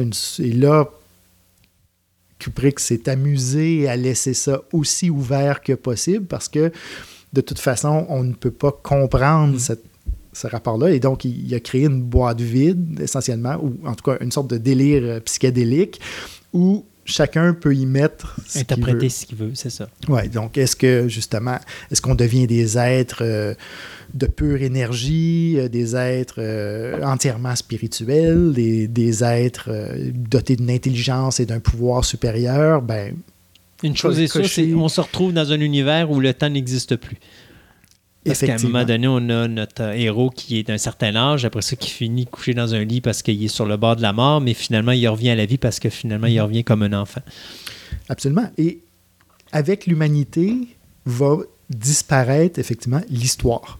Donc, on, on commence avec la préhistoire, Mm. donc le début de, de ce qu'on appelle l'histoire humaine, et on termine avec justement la fin de cette histoire humaine-là où effectivement le, le- le temps n'a plus de sens, le temps n'est plus pertinent, disons, parce que il y a une transcendance, là, et là, c'est souvent ça qui fait soit décrocher les gens, ou dans les années 60, euh, c'est ça qui en a accroché plusieurs Oui, aussi. ça, exactement. Mais c'est toujours l'idée, parce que c'est ça qui est difficile. Tu as une conscience qui est cosmique, puis là, il faut que tu visualises ça, mais tu n'as pas la technologie pour le faire. Puis je serais, drôle, je serais curieux de voir comment Kubrick traiterait le sujet de sa finale, parce que la majorité des gens qui écoutent 2001, je pense que c'est tous vont avoir la même réflexion, c'est de dire le dernier, la dernière demi-heure du film, pour eux, il n'y a rien à comprendre. La majorité du temps, c'est là que tu vas perdre ton auditoire avec 2001. Ben, le début, parce qu'ils trouvent ça long, parce qu'il ne se passe rien avec l'homme de caverne, mais c'est quand même, quand même une évolution, puis c'est quand même euh, une histoire qui est racontée, qui est sur l'évolution humaine. Donc, c'est sûr que si tu la regardes juste d'un point de vue commercial, puis tu es assis dans la salle avec ton popcorn, puis tu fais regarder ça, tu trouves le temps long, puis tu as hâte que ça finisse. Mais si tu la regardes d'un point de vue historique, c'est probablement, je pense même, avant même la guerre du feu, je pense que c'est probablement une des œuvres les plus sincères que j'ai vues pour représenter ce qu'est l'homme des cavernes ou les origines de l'être humain. là. Oui. Parce que tu n'en as pas beaucoup là, qui, ont, qui ont fait ça d'une façon sérieuse. Euh, je pense que la guerre du feu, puis il y a ça, puis je- honnêtement, je- j'en connais pas. Je pense qu'on a pas mal fait le tour du berceau là, avec ça. Euh, mais c'est ça, quand tu arrives à la fin, je ne sais pas avec la technologie d'aujourd'hui s'il aurait changé son visuel, s'il n'aurait pas changé sa façon d'interpréter ça pour justement peut-être faciliter la compréhension des gens ou si vraiment il serait resté avec ça parce que pour lui, son objectif, c'était juste de dire faites ce que vous voulez faire, pensez à ce que vous voulez faire. C'est ma façon de vous faire évoluer dans mon Ouais. film. C'est vous devez vous-même trouver votre. Mhm. Absolument. Euh, ben, deux choses. C'est-à-dire, tout d'abord, Kubrick a travaillé avec les paléoanthropologues, euh, peut-être les plus proéminents de son époque. Et, et aujourd'hui, évidemment, l'image qui aurait présenté de notre préhistoire aurait été radicalement différente. On, on ne la voit plus comme ça. Donc, il voulait vraiment avoir les, les interprétations les plus à jour. Par contre, ce qui ne changerait pas et qui rend le film difficile, mais aussi extrêmement intéressant, c'est que on, on a parlé, bon, de, de l'humanité, de la Mm. période d'existence de l'humanité. On a parlé de la période d'existence de l'histoire. Mais avec ça, il y a une troisième couche qui est le langage. Donc, la- l'utilisation du langage, elle est associée à l'humain.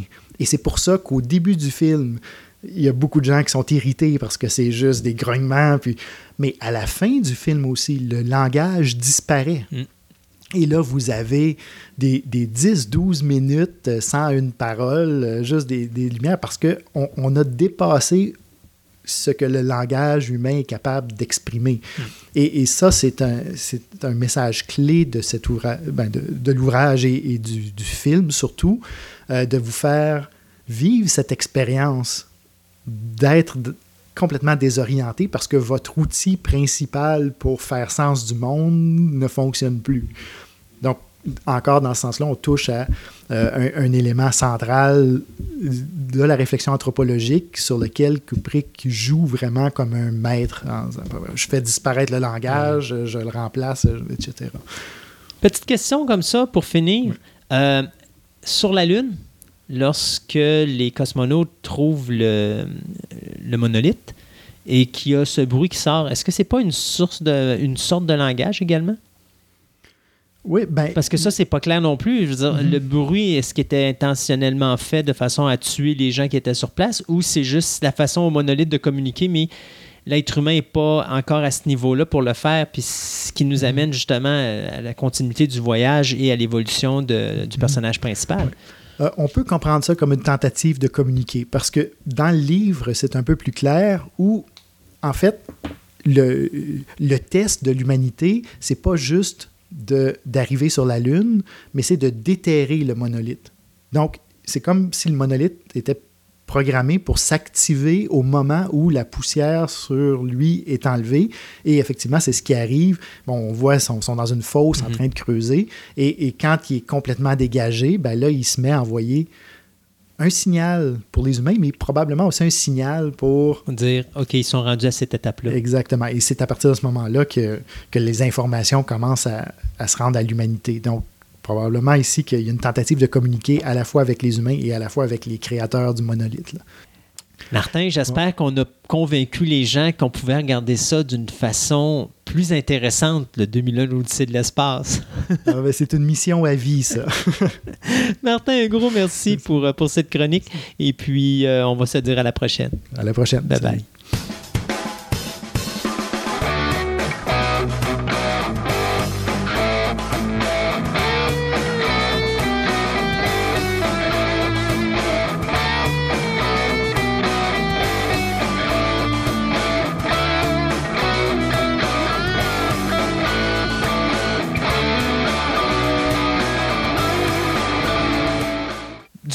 les années 1900-1910, on avait un orchestre pendant les présentations de films qui faisait une ambiance musicale.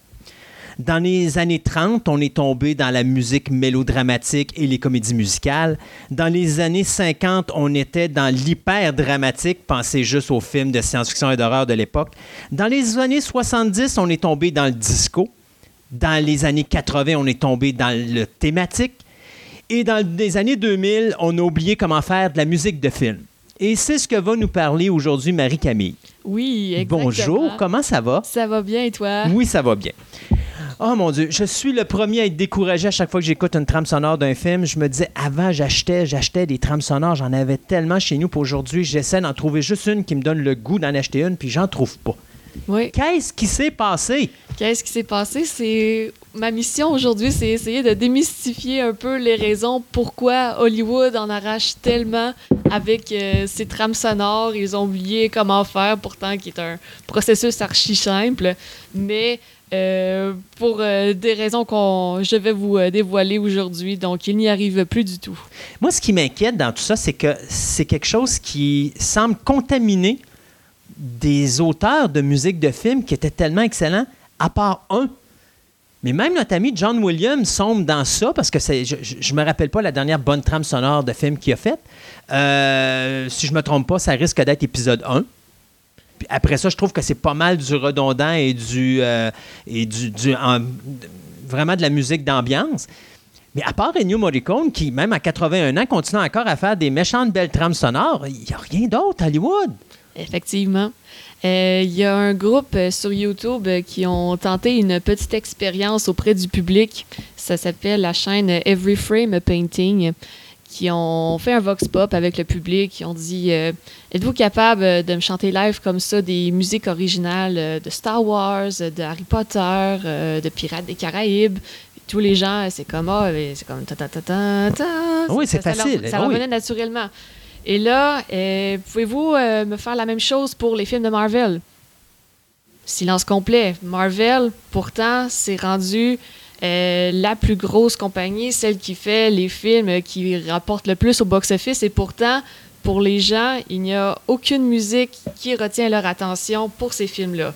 Et c'est justement ça, dans ce vidéo-là, qui est très bien euh, fait, euh, que l'équipe s'apprête euh, à démontrer avec des scènes. Ils font plusieurs tests. Ils disent, on va essayer d'enlever la musique qu'ils ont mis là en background, puis on va voir si est-ce que ça donne quand même une intensité à la scène, est-ce que ça, rajoute quelque chose, que c'est pertinent. Puis on se rend compte que très souvent, non, la musique, on appelle, c'est un problème de neutralité.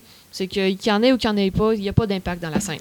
Puis ça va pire que ça. Moi, je serais prêt à dire euh, prenez un film des Avengers, puis mettez la trame sonore de Batman versus Superman, puis mettez-la par-dessus, puis il n'y a personne qui va voir de différence. Exactement. Je suis à peu près sûr. Oui. Récemment, j'ai vu un film qui s'appelle Split de M. Night Shyamalan. OK. Et à la fin du film, juste avant l'apparition d'un petit punch final que je dévoilerai pas pour les gens qui n'ont pas vu le film encore, on entend un thème musical qui nous a rappelé un film qui était sorti au début des années 90 qui s'appelait Unbreakable. Et là, je me suis tourné vers ma blonde, j'ai dit Veux-tu bien m'expliquer pourquoi il a refoutu le thème de Unbreakable? Puis ma blonde Margaret a dit Comment tu fais pour te rappeler ça? C'est parce que dans ce temps-là, il y avait de la belle musique. Ça, c'est le thème de Unbreakable. Bien sûr, vous allez comprendre après pourquoi. Oui. Mais t'écoutes Split, mais t'as- c'est le seul bout musical qui m'a sauté au visage qui a dit Ah, OK, ça, c'est tel film. J'ai regardé euh, des entrevues, euh, entre autres, c'était Danny Elfman, qu'on connaît pour avoir réalisé les musiques de Tim Burton, euh, qui parlait justement que un de ses idoles, c'est le compositeur pour les films d'Hitchcock, dont le nom C'est Bernard, Bernard, Bernard, quelque chose, là. Ouais. Oui. Il disait que à l'époque, c'est ça qui était important, c'est que la musique, non seulement ça renforçait la scène, mais le- la principale qualité d'avoir une bonne trame sonore, c'est que on ferme les yeux, on a juste à entendre la musique et on est capable de voir la scène dans notre tête et que chaque note se faisait euh, ressentir, euh, était importante. Mais si les gens veulent comprendre ce qu'on dit, pensez à la scène de la douche dans Hitchcock. Oui, Ben, exactement. on parle dans Psycho. Oubliez ça, si vous n'avez pas la musique de. C'est Bernard, c'est Bergman, quelque chose du genre. Oui, oui, oui. Euh, si vous n'avez pas ça, oubliez ça, la scène de la douche, elle n'a aucun impact. Exactement. D'ailleurs, un autre de mes films favoris que je considère, que je dis beaucoup euh, souvent aux gens, ça pour moi, c'est le film parfait entre la relation image et trame sonore de film. Puis je parle de Batman Returns.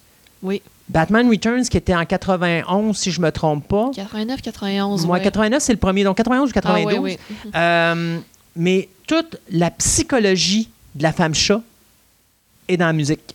Oui. Vous enlevez la trame sonore, la femme chat, elle est complètement zéro pin bar. C'est vide de caractère, il n'y a rien. Tu te dis, mon Dieu, le gars fait un mauvais film. Mais tu comprends quand tu écoutes avec la trame sonore du film que toute la psychologie du personnage de Michelle Pfeiffer dans la musique. Tu sens toutes les émotions sortir de ce, de ce personnage-là dans la musique. Oui. Et euh, c'est d'ailleurs euh, un lien que je vais proposer à nos auditeurs euh, qui va être disponible sur la page Facebook. C'est les euh, différents euh, duos euh, de compositeurs, réalisateurs comme la relation spéciale. Et justement, on connaît par exemple les duos John Williams, Steven Spielberg, Hans Zimmer, Christopher Nolan par exemple.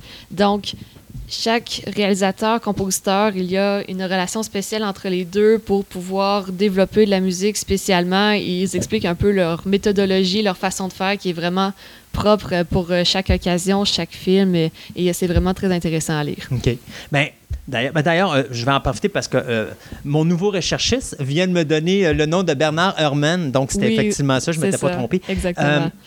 Pour donner un autre exemple à quel point la musique était très thématique dans les années 70 et 80, euh, il n'y a pas beaucoup de monde qui savent que Rencontre du troisième type ou Close Encounter of the Third Kind de Steven Spielberg a été écrit via la trame sonore de John Williams qui avait fait le fameux thème extraterrestre, le tu du du du, puis qui a fait écouter ça, puis il a montré quelques bouts musicaux. Spielberg s'est basé sur la musique de John Williams pour faire son film et non pas le contraire. Dans le lien que je propose, euh, il y a justement euh, John Williams euh, qui explique un peu sa première rencontre avec Spielberg pour euh, réaliser la, C'était jazz, si je Le- me trompe pas. Oui, je pense que c'était jazz, effectivement, pour euh, réaliser la musique d'un de ses premiers films. Puis il dit Steven Spielberg, je pense qu'il avait 26 ans, puis John Williams avait 40 ans. Puis c'est comme, tu sais, le petit jeune, la première fois, il m'emmenait dans un restaurant, puis c'était euh, probablement la première fois qu'il mangeait dans un restaurant aussi chic, puis que lui, il a tout réussi à me vendre sa salade. C'est comme, il dit, j'en reviens pas encore, là. OK. Ouais, que c'est vraiment très intéressant pour ça. Mais euh, pour en revenir aux différents problèmes, donc les créateurs, premièrement, n'ont plus beaucoup d'imagination. Les musiques se ressemblent beaucoup entre elles. Euh, les mêmes pièces reviennent souvent. Ça, c'est un autre lien que je propose également. C'est euh, des gens qui sont amusés à faire une compilation des mêmes musiques qui reviennent dans plusieurs scènes euh, à Hollywood. On pense par exemple au Requiem de Mozart ou l'Adagio de Frédéric Chopin qui revient tout le temps pour les mêmes scènes. Puis ils se sont amusés justement à refaire euh, des scènes en mettant des musiques différentes. C'est parce que ils disent leur euh, conclusion on a plus de 200 ans de, de musique euh, qu'on pourrait aller piger dans les répertoires, puis vous nous remettez toujours les mêmes Ouais. choses. Pourquoi vous forcez pas? C'est ce que vous prenez vos auditeurs, vos visionneurs. Ben, ils savent que ça marche. Puis de toute façon, je considère qu'Hollywood est rendu paresseux depuis plusieurs années. Oui. Alors maintenant, tout ce qu'on fait, c'est on fait ce qu'on sait puis on n'essaye pas les choses qu'on n'a pas essayées.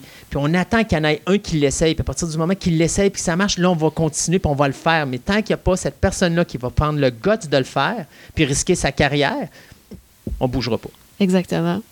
Euh, un des films que je pense qui a le plus osé récemment dans sa bande sonore, euh, c'était le film de Sofia Coppola, Marie-Antoinette. On s'attendait à ce qu'un film historique d'époque mette de la musique d'époque et ils ont mis de la musique moderne et ça a très bien marché quand même. Il avait fait ça avec Roméo et Juliette, si je ne me trompe pas, dans les années 90, où il Oui. avait mis un petit peu de rock. Il y avait aussi un film avec euh, Ledger, celui où est-ce qu'il est un chevalier d'époque. Euh, puis ils ont mis du, du rock avec de la musique de Queen à travers et tout ça. là. Oui, oui, ça donnait des, des résultats vraiment intéressants. Puis euh, même s'il y a certaines pièces qui étaient déjà connues, qu'on ne faisait pas des découvertes musicales à ce niveau-là, mais quand même d'oser quelque chose à ce niveau-là, pas seulement de mettre une musique euh, au perché avec des violons quand c'est triste ou euh, justement de mettre la musique loufoque quand c'est une, une scène euh, un peu comique. Euh, Justement, c'est nous faire sortir euh, un peu de nos repères pour euh, permettre d'expérimenter un peu. C'est c'est quelque chose qui manque Oui, à. Hollywood. C'est c'est Coppola. Alors, c'est tout à fait normal. Oui, Provenant des exactement. Coppola, c'est tout à fait normal. Donc, dans une des entrevues, justement, que pour euh, nos besoins de recherche que j'ai écouté, c'était avec Danny Elfman, il parlait qu'un des pires fléaux qu'il y a à Hollywood en ce moment, c'est ce qu'on appelle le temp music. Ça, le temp music, c'est euh, le raccourci pour la musique temporaire. La façon que ça fonctionne, c'est que les réalisateurs, euh, eux autres, ils doivent quand même, après avoir réalisé le film, commencer à faire le montage, même si euh, les compositeurs, eux, ils n'ont pas encore commencé à s'activer pour composer la musique pour les films, les cinq clés du film. Donc, ils vont utiliser des trames sonores déjà existantes pour commencer à faire leur montage et ensuite ils vont faire une rencontre avec euh, leur compositeur puis ils vont dire OK, on a choisi cette musique là pour le film pendant que tu étais occupé à composer fait que vu que euh, notre montage est pas mal basé sur ce qui existe déjà puis de toute façon, si on essaierait de changer le montage en ce moment, ben, ça occasionnerait des frais, ça occasionnerait du temps supplémentaire. Ben, on aimerait ça que tu déroges pas trop de ce qu'on a déjà utilisé comme base pour la trame sonore. Fait que ça, c'est un phénomène qui est de plus en plus courant. Euh, l'exem- L'exemple le plus frappant qu'on peut penser, euh, c'est avec le film 300. Le film 300, euh, ils ont presque carrément utilisé euh, note pour note la bande sonore du film de Titus.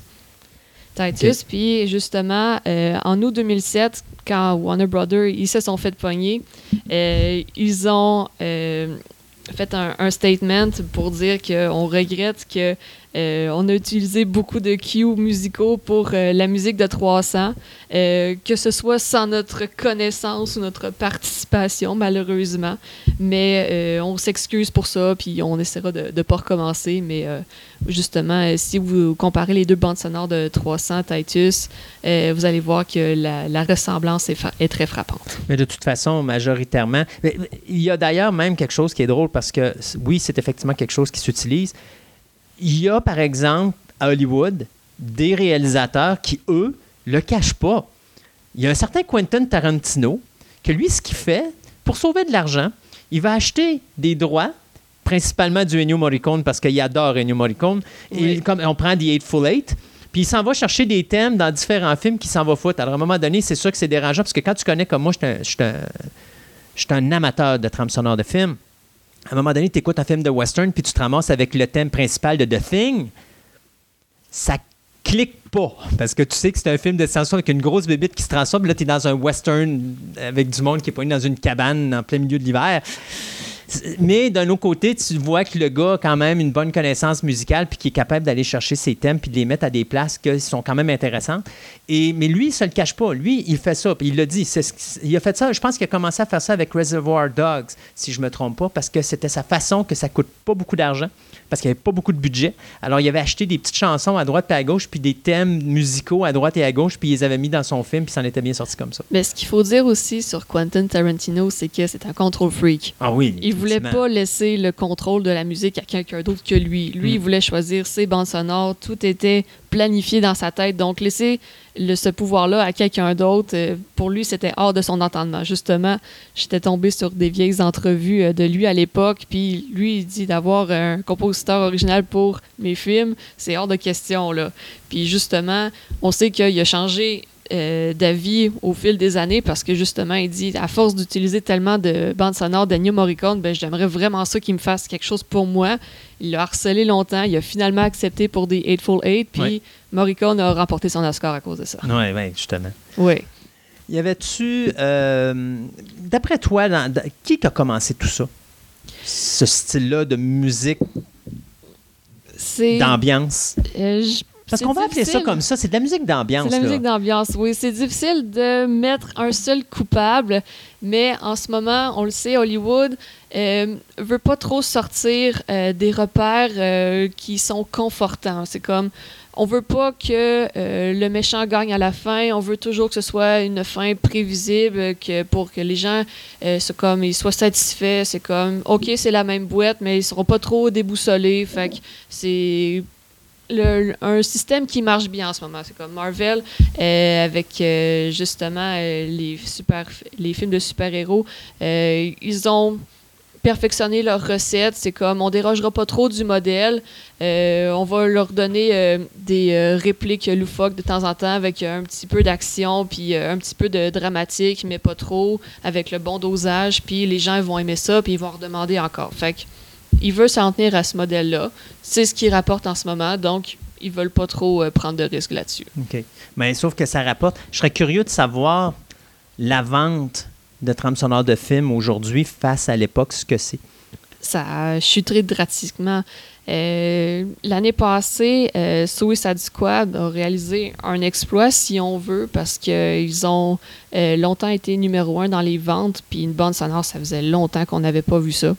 Justement. euh, Puis je suis à peu près certain que I Started a Joke a rapport avec ça, parce que c'était la chanson que tout le monde a trippé. Puis c'était fait par les Bee Gees à l'époque, mais qui ont repris. D'ailleurs, si je me Ouais. trompe pas, il y a un album double avec juste cette chanson-là pendant deux disques, mais joué par différents types de, de- de- ben, différents types de musique, différents types de compositeurs. Puis un moment donné, j'étais cœur après un disque, là, mais tu Oui, te dis oui, quand même, ils l'ont vendu. C'était un gros vendeur, ça, mais... Exactement. Mais l'âge d'or des bandes sonores, ça a vraiment été les années 90. Hmm. Parce que dans les années 90, bon, euh, on peut penser, au- entre autres, au succès qu'a eu euh, la bande sonore de Bodyguard. Whitney. Houston, on l'a entendu partout. Après ça, euh, il y a eu la bande sonore de Forrest Gump, Légende d'automne, Braveheart. Euh, Beverly Hills Cop 2, je suis sûr, doit être là-dedans. Le Roi Lion, Beverly Hills Cop 1, je pense, c'était peut-être même plus populaire que le 2. c'est possible. Avec les. euh, enfin, toutes les chansons, les. les, les, euh, comment ils s'appelaient, les Sisters euh, C'est ça. Ben, Titanic, oui, oui. mais il faut pas oublier Eh. Titanic. oui, oui, oui. Comment peut-on oublier Céline? Eh oui, donc euh, les années 90, ça a pas mal été euh, l'âge d'or euh, des bandes sonores. Et il y a même des bandes sonores qui sont mieux vendues que les films. Oh, Donc, Donne-moi ça, je veux savoir ça. J'ai ma petite liste proche. Donc, on peut penser entre autres à Purple Rain. Euh, la bande sonore euh, Roméo et Juliette, justement, on en a parlé un petit peu tout à l'heure. The Beach, aussi avec Leonardo DiCaprio. Space Jam. Saturday Night Fever. euh, I Am Sam, un film avec euh, Michelle Pfeiffer. euh, Last Action Hero, qui a utilisé justement beaucoup de bandes sonores intéressantes de, de chansons connues. City of Angels. Tron Legacy. Les films de Twilight, c'est la bande sonore était mieux que les films, c'était pas dur pa- faut faire attention parce que là-dessus, il faut vraiment être spécifique parce qu'il y a deux types de trames sonores. Oui, effectivement. Tu as les... les chansons chansons. et tu as ce qu'on appelle le score ou l'instrumental. Oui, Mais là, on la musique parle originale. des chansons chantées. Oui, oui, Parce que c'est toujours ça qui est le plus populaire. oui, exactement. Donc, euh, ces euh, films-là que je viens de nommer ont repris euh, des chansons populaires, des chansons qui ont bien fité euh, pour le film, mais que justement, les chansons étaient plus populaires que le D'ailleurs, c'est une des raisons, je pense, que pour une raison pour laquelle Top Gun aussi est un des Top Gun de la musique, si on appelle ça de film, parce que les chansons étaient bien choisies. Oui. D'ailleurs, la majorité, si vous écoutez, mettons, des films de John Hughes, on parle Breakfast Club, euh, Some Kind of Wonderful, Pretty in Pink, la force de frappe de ces films-là, c'est leur trame sonore chantée, mais qui, vraiment, tu vois qu'ils ont vraiment choisi les chansons. euh. D'ailleurs, je me rappellerai toujours aussi une autre trame sonore que j'aimais beaucoup, mais toujours chantée, qui était The Big Chill Oui, qui avait eu deux albums aussi, mais c'était tous des, des succès des années 60. Ça aussi, c'était, c'était une trame sonore qui était encore là choisie pour avoir de la musique à succès et tout ça. Euh, oui, euh, oui. Berlin, uh, Take My Breath Away, ça va toujours être associé à Top Gun. Ah tu ben peux oui. pas ne pas penser au film en entendant la musique. Non, exactement, exactement. Euh, Il y a un compositeur, moi, que j'ai toujours dit, euh, qui était un petit peu le précurseur de ce que tu nous dis là aujourd'hui, qui s'appelle Howard Shore. Oui. Howard Shore, dans les années. Ben, fin des années 70, début des années 80, c'était le compositeur numéro un d'un certain David Cronenberg, qui est un réalisateur canadien qui nous a donné Scanners. Euh, mon Dieu, c'était quoi ça, le, film avec les deux jumeaux? C'était. Juste pour mal faire, j'ai un blanc de mémoire, mais c'est pas grave. Euh, mais c'est ça, tous les films de Cronenberg de cette période-là, c'est Howard Shore qui est fait. Et si vous écoutez les trames sonores de Howard Shore, il n'y a aucun thème connaissable. Vous allez l'écouter, puis c'est juste de la musique d'ambiance, puis ça n'arrête pas. Euh, Il n'y a pas d'ambiance. Et un jour, il y a un certain Peter Jackson qui l'a tiré par l'oreille, puis qui a dit là, tu vas me faire des chansons, mais ta chanson, là, je veux la chantonner dans ma voiture. Je veux. Je veux Quelque chaque- chose de mélodique. quelque chose de thématique Oui. qui va faire en sorte qu'à chaque fois que je, je- je parle de telle séquence, je veux penser à la musique. Et ça nous, ça nous a donné la trilogie des Lord of the Rings. Et je pense que c'est. Dis-moi si je me trompe, mais je pense que c'est présentement la dernière plus belle chose au niveau instrumental, musical qu'on a entendu dans une trame sonore. Ben là, tu seras pas fier de moi parce que la trilogie du Seigneur des Anneaux, je l'ai pas encore vue. Oh my God! je sais, je sais. Mais- musicalement, tu n'as pas rien entendu encore de ça? Musique, pas beaucoup, non. Vu que j'ai seulement entendu des extraits par-ci, par-là, j'ai rien dans ma mémoire en ce moment. Je peux te dire que Howard Shore est tombé en bas de son lit, puis il y a, il y a eu une, une, une amnésie totale. Il se rappelait plus qui était et qu'est-ce que c'était pour lui de faire de la musique, parce que j'ai jamais vu Howard Shore faire de la belle musique comme ça.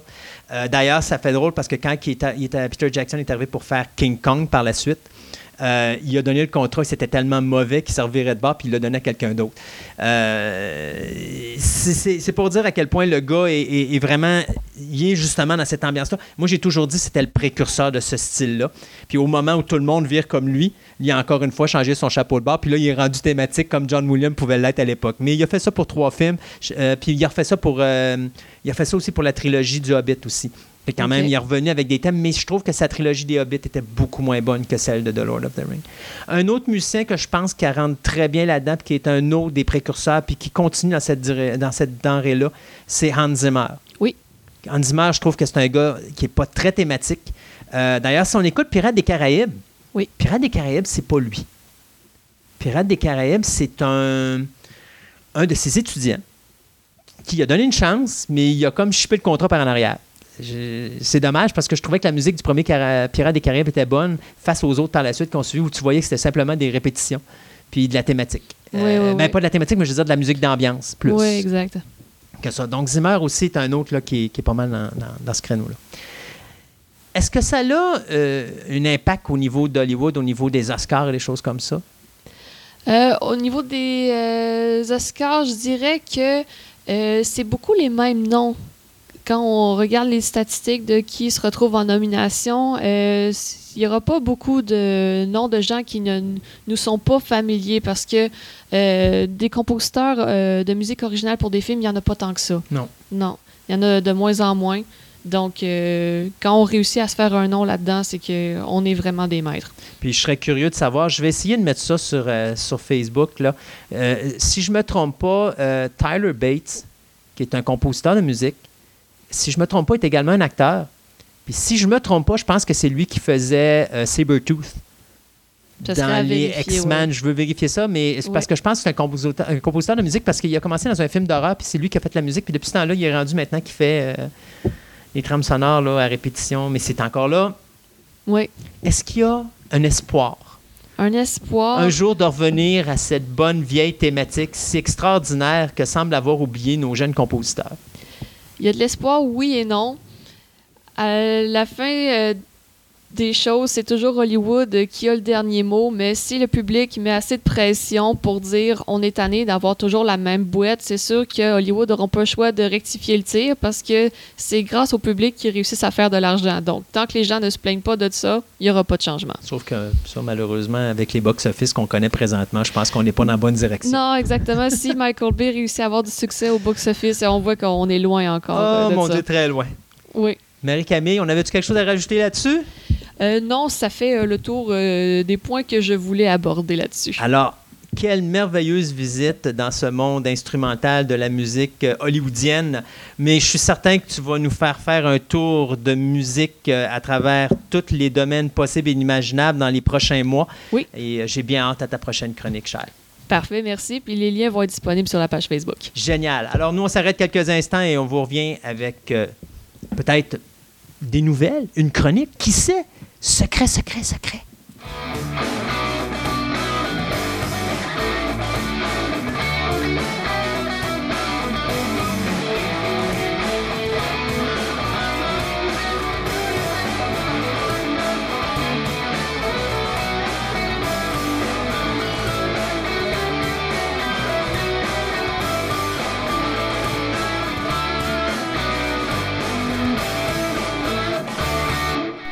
Ce segment de nouvelles vous est présenté par le club vidéo Vidéo Centre-Ville, le plus grand club vidéo répertoire de la ville de Québec.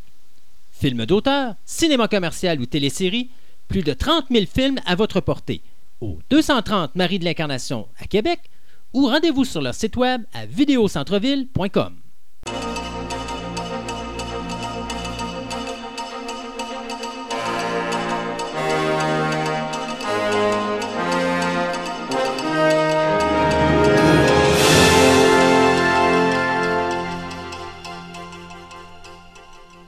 On va essayer de faire un deuxième segment de nouvelles beaucoup plus rapide que le premier, hein, Seb? Ah oui, des petites nouvelles news. Tu sais euh, comment que c'est, hein? Quand je commence à placoter, je suis pas arrêtable. Ça n'a pas de bon sens. Sabrina de Teenage Witch. Oui. Ouais, alors Archie Comics vient d'annoncer qu'il y aura une adaptation télévisuelle à, euh, au comic book The Chilling Adventures of Sabrina. Ben ça, on le savait. Le problème, c'est ça le problème. Ben, c'est que, si- ben oui, c'est un problème parce Oui. qu'on va revivre un petit peu la situation de ce qu'on parlait tout à l'heure avec DC, où est-ce que Supergirl était comme À part poste. parce qu'elle était à un autre poste. C'est que le CW a perdu Sabrina qui va atterrir sur Netflix. Ouais. Wow. Euh, déjà là, bien sûr, on nous dit que euh, on va suivre le nouveau comic de Chilling Adventures of Sabrina et qu'on ne va, on va pas faire de connexion avec Riverdale. Parce qu'on va aller vraiment dans un univers qui est vraiment plus dark, euh, qui va couvrir un petit peu l'horreur, l'occulte et bien sûr le witchcraft. L'histoire, bien, c'est une demi-sorcière, euh, demi-humaine, donc Sabrina, qui doit protéger sa famille et le monde contre les forces du mal. Alors, c'est le showrunner de Riverdale, Roberto Aguirre euh, Sacasa, qui va écrire le pilote.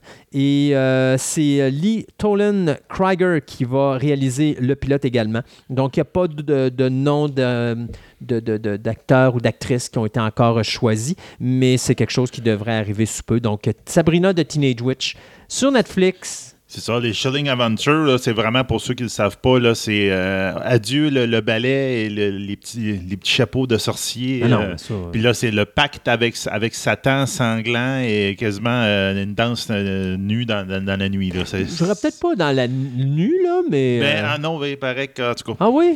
Ils vont vraiment aller dans l'adulte? Ah, euh, regarde, j'ai l'impression qu'ils vont se lâcher lousse. Hmm, ça va faire- on ça va verra faire- bien. Mais tu sais, c'est le même Puis même, mais je pense que le personnage de Sabrina est, c'est comme on parlait tantôt, là, dit, elle est plus comme gentille, elle est comme grise.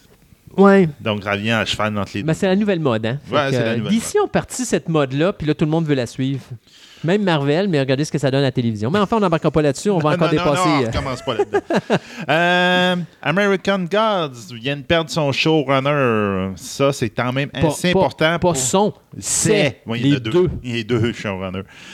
Parce qu'en fin de compte, il y avait Brian Fuller, Mhm. le très connu Brian Fuller, et Michael Green, qui étaient les deux personnes qui étaient comme showrunner de American Gods. Euh, ben, ils viennent de claquer la porte de la série. Et donc, la saison 2, euh, ne- qui a déjà été commandée et tout et tout, même a été commandée au milieu de la première saison.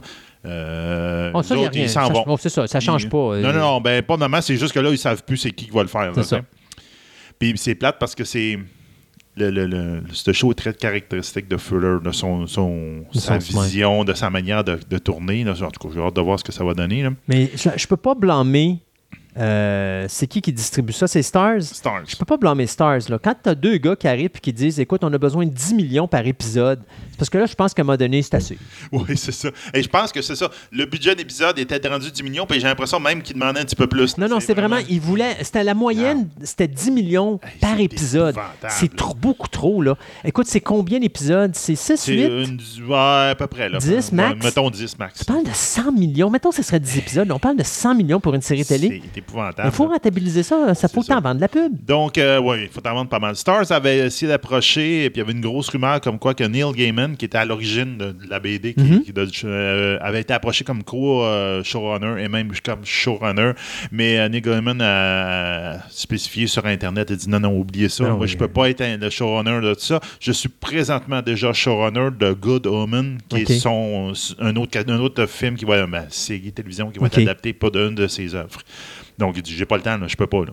Ouais. Oubliez ça. Mais il n'y a pas l'expérience non plus, l'expertise cinématographique et télévisuelle d'un gars comme Brian euh, Euh, Fuller, Brian là. Non, non. Puis Fuller, de toute manière, euh, il va se consacrer à Amazing Story. Donc, c'est là-dessus qu'il euh, qu'il est parti. là. Fait que ça- si on voit sa routine, après Star Trek Discovery qui a lâché avant le début de la première saison, il a lâché American Gods à la fin de la J'avoue que ça donne première. pas un bon, bon feeling avec ce réalisateur-là. Il, il va partir Amazing Stories, puis après ça, il va sacrer Il son camp. Ben, c'est ça. Ben, parlant de sacrer son camp, euh, je te dirais que euh, j'ai une nouvelle qui m'a un petit peu, euh, je dirais pas bouleversé, mais j'ai trouvé ça poche un petit peu. ton camp en bas de ta chaise? Ben, pas vraiment. C'est que je cache. Tu sais, tout le monde qui me connaît savent que ma série favorite dans Star Trek, c'est Deep Space Nine. Ouais. J'ai toujours eu un énorme penchant pour Deep Space Nine. Pourquoi? J'en conviens, les personnages principaux sont à trois petits points. Mais les personnages secondaires sont les meilleurs personnages secondaires de n'importe quelle série de Star Trek. Que ce soit Qu- euh, Quark, Quark. Gold Dukat, euh, Garrick. N'importe quel personnage secondaire que tu amènes. tantôt des personnages gris. Oui, ben oui. Star Trek, c'est blanc et noir souvent. euh, Oui, puis eux autres, c'est vraiment ça, c'est politique. Euh, puis euh, la relation O'Brien avec Bashir qui était drôle, puis même Bashir avec Dax, surtout quand Dax meurt, puis qui est remplacé par un autre Dax, qui est aussi féminin, puis qui... Bon, tu sais, il y avait tellement de possibilités. C'était probablement le seul programme télé de Star Trek qu'après 7 ans, il aurait pu continuer en changeant les personnages, puis ça aurait marché. Je suis certain qu'après 30 ans, tu aurais eu encore des choses à dire parce que c'était quelque chose qui n'était pas touché par aucune autre série, c'est-à-dire l'aspect politique de l'univers de Star Trek. Tu avais les Romulins, tu avais les Klingons, tu avais... Bon, puis là, on a eu des guerres civiles à travers ça. Puis Ouais. c'était vraiment... Tu apprenais la politique de chacune des races. C'était le fun pour Deep Space Nine. Donc, le fils de Leonard Nimoy, qui s'appelle Adam Nimoy, était présentement dans la chaise de réalisateur d'un projet qui s'appelle What We Left Behind, qui est un documentaire sur tout l'univers de Deep Space Nine. Et malheureusement, bien, euh, notre cher ami réalisateur euh, Adam a dû quitter le show euh, en plein milieu du tournage pour des raisons personnelles. Euh, et des raisons artistiques qui, qui dit. Donc, il a décidé de laisser ça à l'équipe qui était là aussi euh, pour continuer le documentaire en question. Un documentaire qui devait sortir à l'origine en février 2018. Là, il faudra voir si ça va pas être retardé avec le départ de, de, de M. Nimoy. Mais euh, c'est un documentaire que j'avais hâte de voir parce que justement, je suis un fan de la série, tout ça. Donc là, j'ai l'impression que ça va peut-être être repoussé un petit peu, mais je suis certain que d'ici le premier quart de l'année 2018, on devrait avoir son nom. Donc, What We Left Behind, Ralenti présentement par le départ du réalisateur, mais quand même euh, est encore en voie d'être terminé. Je pense qu'on est au milieu du tournage. Puis après tout, c'est un documentaire, donc euh, c'est pas comme si, faisable, là. ouais, c'est faisable. Tu sais, c'est pas comme si tu avais besoin de Brian Fuller, exemple, non, pour euh, pour réaliser ça. Là, je pense qu'on est capable de s'en sortir. Bon, euh, la- le Matthew Varg, qui est en arrière de Kingsman puis de Kick-Ass dans le cinéma, euh, vient d'annoncer qu'il va s'atteler à un film de science-fiction cette fois-là, intitulé Courage. Il faut spécifier que Matthew Vaughn est le gars qui a dit non à X-Men 3 de la Stand, puis qui a passé une paire de claques à tout le monde en disant V'là mon X-Men qui était First Class. Mhm, ça aussi. Ah oui, non, non. Donc, en ce moment, on n'a pas beaucoup de détails sur ce, ce film-là, mais il dit que ça va être un drame épique entre Inception et Edge of Tomorrow. Hmm. Donc, ça peut être quand même intéressant.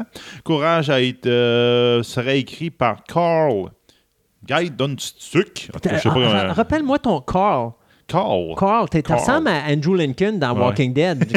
Ben, c'est parce que ça va avec le reste du nom. J'ai l'impression que ça doit être allemand ou je sais pas trop quoi. Comme euh, Mais c'est un des producteurs de Stranger Things. Exactement, c'est un des producteurs de Stranger Things. Donc, ça, ça augure quand même intéressant comme personnage qui va écrire le, le- ce, ce film-là. Donc, j'ai vra- vraiment hâte de voir qu'est-ce que ça va faire. Vous savez, la, semaine, la dernière émission, on a parlé de Naruto, le film? Oui. avec des vrais acteurs? Mais là, vous avez Pokémon, le film, avec des vrais acteurs qui s'en vient. Et euh, ouais, alors on a deux, Ouais. deux ben, un acteur et une actrice qui ont été euh, pris. Euh, donc, euh, Catherine. Pikachu, détective, je sais pas trop quoi. là. Ouais, c'est Détective Pikachu. Ouais, c'est ça. Yuck. Euh, Catherine Newton, qui euh, était dans la série de HBO Big Little Lies, va, euh, ben, vient de officiellement rejoindre le cast, qui est composé présentement de Justin Smith, qui lui incarne le personnage de détective Pikachu. Donc, la- le film va être réalisé par Rob Letterman. Ça, c'est lui qui avait fait, oh mon Dieu, le petit film euh, avec Jack Black, qui était, euh, en français, la série s'appelle Chair de poule. Ah, oui, oui, oui. Euh... Oh, boy. Euh, ouais, le film, je sais- je sais c'est quoi, là, tu veux dire. euh, Ah, ça me vient pas le nom. Goosebumps. Goosebumps. C'est ça. Ouais. Donc, il avait fait Goosebumps. Euh, C'était donc- pas super, le film. Non, le film était super Moi, j'avais aimé ça. Oui, exactement. Donc, c'est lui qui va réaliser ça. Et euh, on va s'attarder, bien sûr, euh, au personnage de Tim Goodman et de son fidèle acolyte Pikachu, chargé de résoudre des enquêtes. Donc, euh, début des prises de vue serait en 2018. On parle bien sûr de prises de vue réelles. Et donc, ça veut dire que le film devrait sortir en 2019, 2020, dépendant euh, de la façon qu'ils vont faire ça. Mais après Ouais. Naruto, Pokémon. ça, je suis pas sûr. Euh, Ben écoute, on a un bon gars en arrière. Fait Ouais, que, c'est ça. Pokémon risque. Sais-tu, je m'inquiète moins de Pokémon que Naruto. Ah oui, ça c'est sûr. Euh, L'acteur Saïd, euh, c'est moi qui ai mis le nom fucké avant. Encore? Euh, Tagmawi, ok, c'est euh, en fin de compte c'était un des, un des trois, des quatre mercenaires qui étaient dans Wonder Woman. Ok. Un des acteurs qui jouait un des quatre mercenaires dans Wonder Woman vient de renoncer à son rôle titre dans la série euh, de Marvel Legion euh, qui a été diffusée sur la chaîne FX aux États-Unis. Euh, sur son compte Twitter, il a dit finalement je ne serai pas dans Légion, mais une grande surprise arrivera bientôt. Oh, fait euh, il passe de Legend à DC Legend of Tomorrow. Ben, non, en tout cas, j'ai l'impression que ça veut dire qu'il y a eu une meilleure offre ailleurs, puis il a dit bon, je, je te la claque pas. En fin de compte, il devait jouer le méchant dans la deuxième saison de Legion, qui est le Shadow King. Donc, au bout de la ligne, ils là, sont tombés plus de comédiens pour faire leur, leur Ouais. méchant. Donc, il va falloir qu'ils s'en trouvent un. non, pour- ils, ont juste parce à, que- ils ont juste à faire Shadow puis oublier le King. Ouais. Ça va être une ombre, puis c'est réglé. Mais la saison 2 est en train de, de- de tourner, donc il va falloir qu'ils se trouvent vite quelqu'un d'autre. Oui, hein, ça c'est poche, par exemple. Ouais, c'est ça. Tell Me a Story. Ça, c'est la nouvelle série euh, de, du euh, poste de streaming CBS All Access qui va euh, être réalisée, écrite et produite par Kevin Williamson. Hey, ça me dit quelque chose, Kevin Williamson? Scream, le Oh. les films et bien sûr Scream, la série télé. Donc, la série va être un genre de Once Upon a Time, mais beaucoup plus sombre. Euh, D'ailleurs, la première saison va entrelacer les histoires du- des trois petits cochons, le petit chaperon rouge et Jack et le haricot magique pour donner naissance à un conte qui appelle Sub- euh, Subvertif, mélangeant humour, peine, cupidité, vengeance et meurtre. Donc, euh, petite série qui devrait se dérouler de nos jours dans la ville de New York. C'est produit par euh, Capital Entertainment et bien sûr, la date de sortie, ben, moi, je vous dirais probablement l'automne prochain ou encore euh, printemps 2019. Donc, Tell Me a Story, ça s'en vient. Bon. Euh, fin novembre, on a eu le droit à une série qui s'appelle Dark sur Netflix qui vient de sortir. Mhm. Une série allemande. Donc, celle-ci est qualifiée d'un mix entre Stranger Things, ça, avec un soupçon de mystère. Donc, Quand tu dis ça, c'est ça, décadence? Comme le, non, non, le, le, le- ça, le, Un hit. Ah, OK. En anglais, hit. Ouais, OK. OK? Ah ouais, Euh, OK. Hit. OK, ça. C'est ça que je voulais dire. OK. Euh, donc, euh, un enfant disparu lance euh, quatre familles dans une quête éperdue pour trouver des réponses. On voit un peu pourquoi il parle de Stranger Things qui ressemble à la saison 1. Donc, la chasse aux coupables va émerger tous les problèmes qu'il y a dans le, le petit village où ça se passe, ainsi là, ben, tout le stress qu'il y a sur les, les- les autres ados qui, qui connaissaient ce ce jeune qui a disparu là. C'est un mélange d'époques, de phénomènes. Donc, j'ai hâte de voir parce que c'est vraiment intéressant parce que l'esthétique de ce show-là, les, les showrunners, ils ont très bien dit qu'ils se sont basés sur David Lynch. Oh. Donc, le style de David Lynch. Donc, le, ça serait bien intéressant. Donc, le projet des, de ces deux, des deux scénaristes de ce show-là, c'est hey, encore là. Jadji euh, Fritzi et Barambo Obar. Dans, dans- ce temps-là, tu devrais t'abstenir. Tu devrais, c'est des- c'est deux producteurs qui vont s'en occuper. Deux producteurs allemands qui s'en occupent. Voilà. Tu vois, c'est facile. Mais ça risque d'être très intéressant. Là. En tout cas, euh, j'ai vu quelques scènes et tout, puis ça a l'air d'être bien fait, puis euh, j'ai bien hâte de voir En ça. réalité, quand tu dis du Lynch, c'est probablement qu'ils veulent leur faire un autre rip-off à Twin Peaks. Mais je pense que c'est le fait, entre autres, sais, quand ils mettaient le poster, c'était comme une image du miroir, là, c'est que le Ouais. gauche et la droite étaient semblables, puis tout. Tu sais, il y a comme des, C'est il y a ça. beaucoup d'imagerie. de Twin. Peaks. Mm. Twin Peaks. C'est- C'est c'est un autre rip-off de Twin Peaks. Euh, vous savez, à un moment donné, on vous parlait que euh, Disney faisait plusieurs adaptations de films. Bien là, on peut parler d'adaptation cinématographique de Mulan.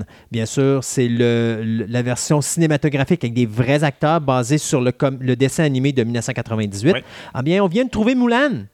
Et c'est l'actrice Yifi Liu qui euh, on avait vu dans Forbidden Kingdom euh, aux côtés de Jackie Chan et Jet Li, puis qu'on avait vu aussi dans euh, c'est Crusade avec Nicolas Cage et Eden Christensen. Euh, donc l'actrice, Dans Outcast, je pense aussi. ça je ne sais pas par exemple, mais l'actrice chinoise donc qui a été choisie pour faire être l'héroïne du remake. Donc le résultat devrait sortir en salle en 2019. C'est la réalisatrice Nikki Caro qui va mettre en scène le film et elle va être la se- seulement la deuxième femme dotée d'un budget supérieur à 100 millions de dollars et les deux femmes ont été faites dans l'univers de Disney parce que la première c'est la, la réalisatrice de Wonder Woman Wonder Woman. et Nikki qui va être la deuxième et elle c'est dans l'univers de Disney avec Mulan. Donc Là, j'ai bien hâte de voir parce que les films, j'ai vu des scènes de cette actrice-là. Elle fait de l'art martiaux, elle fait du, du kung fu. du chant, de la danse. Elle fait du chant. Elle a sorti des disques de musique qui sont en Chine. Mm. Donc, ça veut dire qu'elle. Peut-être que Disney va peut-être vouloir même qu'elle chante. Normalement, tout, c'est devraient probablement- garder les aspects musicaux du film de C'est Mulan. ça. Donc, ça risque d'être. Puis, ça a été extrêmement bien reçu sur Internet parce que, ben, finalement, ils ont casté une Chinoise pour faire un rôle d'une Chinoise. qui était mieux au niveau des réceptions que c'est quoi l'autre film qu'à un moment donné, les gens avaient... euh, Ah, c'était Aladdin, que les gens n'étaient pas d'accord Ouais. avec le Aladdin, casting. puis euh, le, le- le film japonais, l'animé japonais, là, euh, voyons, euh, celui qu'on disait l'autre fois, tu, toi, t'aimais beaucoup, puis moi, j'ai j'ai moins aimé. Ah, tu vois le Ghost in the Shell. Ghost in the Shell, Ouais, mais aussi, ça pas, a ouais, mais, été c'est- une mais c'est pas des- pareil, c'est parce que c'est pas Disney. Là. Moi, Non, je non, pas juste... Disney, mais c'est parce Ouais. que c'est, une, un style hollywoodien, qu'ils ils cassent des, des rôles étrangers, mais ils prennent des, des, Mais des dans Ghost, dans Ghost in the Shell, ça me dérangeait pas pour la simple et bonne raison qu'il faut se comprendre que déjà, l'animé japonais, quand tu regardes ces personnages, les visages sont beaucoup plus nord-américains que asiatiques. Mais ça, c'est, ça, ça a toujours été de même, les animés Oui. Le, le, le, le personnage principal, Ouais. les de même, sont tout le temps dépeints comme des Américains. Ouais. Alors que les épées de service sont beaucoup plus de look japonais. Sois pas, sois pas méchant comme ça. Non, mais c'est oui, ça. C'est- la, la- Oh, oui, la c'est- mentalité japonaise. Quand ils ont fait les animes, c'est comme ça, Oui. malheureusement. là. Mais c'est pour ça que, tu sais, moi, ça me dérangeait pas d'avoir Scarlett Ouais, Johansson. mais ça a fait un gros, gros débat sur Internet. Ouais, mais elle n'est pas si mauvaise que ça. Non, non, c'est pas la fait que c'est mauvaise. C'est le fait qu'ils ont casté, c'est pas un Japo- une japonaise qui ont pris. C'est juste ça. Euh, c'est pour ça qu'on on s'est dit ça justement avant en honte, puis on a fait Ah, misère. Euh, Daphne et Velma de- du Scooby-Doo Show vont Ah. avoir leur propre film. Écoute, euh, Ils vont plus avoir de chiens stupides et les deux gars qui sont avec. Là, c'est le chien et le gars stupide qui font le film. Je sais. Puis en plus, ça, ils font une live action là-dessus qui va être euh, qui serait fait par Blue Ribbon Content sur- de Warner Bros. Qui, en fin de compte, c'est les actrices Sarah Jeffrey et Sarah Gilman qui vont jouer les deux rôles. Puis ça va se passer avant qu'ils rencontrent la gang. Ils vont enquêter sur un mystère d'étudiants qui disparaît et qui, vont, qui reviennent en zombies. En tout cas, là, regarde, c'est ça. Mais bon, pour ceux qui aiment de Scooby-Doo, mais c'est ça. Moi, Scooby-Doo, ça fait longtemps que j'ai fait une croix là-dessus. Scooby-Doo, les deux films qu'ils ont fait avec euh, Freddie Prince Jr. puis Sarah Michelle Gellar Ouais. étaient pas si pires. OK? C'était pas si pire. Écoute, c'est C'était du, Scoo- c'était du Scooby-Doo. c'est du Scooby-Doo, là. On peut pas demander un Non, film aux Oscars, c'est Scooby-Doo. Mais les films qui ont fait direct ou DVD après, ah, je pense qu'ils en ont fait deux ou trois. J'étais plus capable. Ouais. J'étais plus capable. Les acteurs, surtout l'acteur qui faisait, euh, mon Dieu, comment il s'appelle le gars qui est toujours avec Scooby-Doo, euh, Sammy. Sammy. Ouais. L'acteur qui le faisait était génial. Tu la chimie, euh, c'était bien. J'aimais beaucoup les deux films. Quand ils ont fait les direct to DVD, ils ont tout changé les comédiens, puis c'était ordinaire. Je vois pas vois pas l'utilité de faire un Scooby-Doo, pas de Scooby-Doo. Ouais, ben regarde, ça, c'est la même méthode, la, même euh, mode en ce moment qui refont tout avec des acteurs féminins. Oui, Là, mais, comme- non, comme- mais en réalité, c'est parce que c'est pas, c'est pas, c'est, pas comme puis- s'ils mettaient Scooby-Doo, euh, euh, puis euh, mettons que, tu sais, les Je personnages, comprends pourquoi ils l'ont pas mis. c'est de même. puis de voir les personnages masculins transformés en féminins, puis c'est un groupe de quatre femmes avec une, une- une chienne, Une chienne, ouais. tu sais, euh, ça, ça aurait été Scooby-Doo féminin. Mais non, là, c'est vraiment, tu prends deux personnages, mais tu prends juste les deux personnages du groupe qui sont peut-être les deux moins intéressants, puis tu veux faire un film avec ça. C'est sûr que ça marchera pas, là. Non, non, regarde, je ne vois pas à quoi ça sert. là. Roland Emmerich a peut-être finalement compris qu'il ne sait pas comment faire des films, puis qu'il est peut-être temps qu'il fasse quelque chose d'autre que des films catastrophes qui ne fonctionnent pas au box-office. Donc, Roland Emmerich, qui nous a donné 2012, Independence Day, qui est son chef-d'œuvre, tant qu'à moi, Independ- Independence Day 2, qui était le film qu'il n'aurait pas dû faire dans sa carrière, et euh, 10,000 BC, puis tout le kit, en tout cas, a décidé, avec sa compagnie Centropolis Entertainment, de euh, s'associer euh, pour faire une adaptation d'un comment je pourrais dire d'un événement musical qui s'appelait Wolfgang Amadeus Mozart's The Magic Flute. Donc la flûte magique de Mozart. L'histoire suit un petit jeune de 15 ans qui euh, est envoyé de Londres dans les euh, montagnes autrichiennes pour euh, excusez-moi pour euh, faire partie ben, ou plutôt pour entrer dans une école qui est la Mozart, Mozart Boarding School, donc l'école de musique de Mozart. Mozart. À l'intérieur, il va découvrir des tunnels ou des passages secrets vieux de plusieurs centaines d'années qui vont inclure les, euh, les euh, je ils vont rentrer dans l'univers fantastique des œuvres ou des opéras de Mozart. Comment ça va être fait? Ben, connaissant Emmerich, ils vont nous en mettre plein la vue au niveau des effets spéciaux. Ça va être un drame fantastique. Mais ça- j'ai hâte de voir ce qu'il va faire avec ça. Parce qu'il sort de son concept film bidon avec euh, pas beaucoup de cervelle, puis choses comme ça. Puis il rentre dans un film avec une histoire. Donc, problème avec un petit kid, un petit, un petit peu à la Harry Potter. Fait que j'espère qu'il va nous faire de quoi d'intéressant avec ça. Euh, il s'associe bien sûr avec l'écrivain allemand euh, Florian Siegel et euh, le réalisateur euh, Christopher Zwigler qui vont également s'associer avec lui au niveau de la production. Le plan, ben, c'est très simple, c'est que le film devrait sortir à Noël de l'année prochaine. Et euh, donc, on espère peut-être même partir une franchise de ça. Bien sûr, connaissant Roland, vu qu'il parle de franchise, ça va probablement écraser au box-office, puis Ouais, ça va arrêter ça. au premier film. Fait que Roland, si tu m'écoutes, s'il te plaît, fais juste un film avec une fin. Laisse une petite ouverture, mais euh, si on peut écouter ton film, puis ça finit là, on va être bien heureux. Ben. Euh, le nouveau film de Hellboy intitulé Hellboy Rise of the Blood Queen euh, va sortir le 11 janvier 2019. Donc, c'est à bientôt.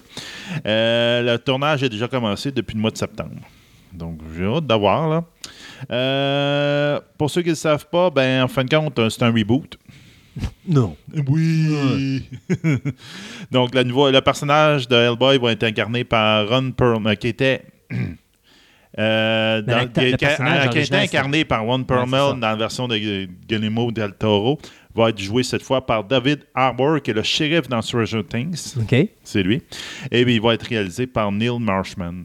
Marshall, excuse. Neil Marshall. Neil Marshall. Marsh- Marshall. Marshall.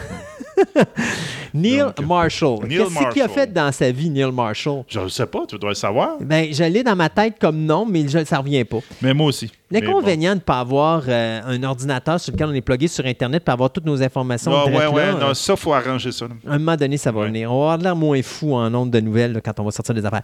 On a déjà parlé il y a plusieurs émissions de ça, euh, de Night Flyers, le roman de George R. R. Martin, qui avait déjà été fait en film euh, dans les années 80, euh, qui était basé sur une de ses nouvelles qui avait été faite en 1980.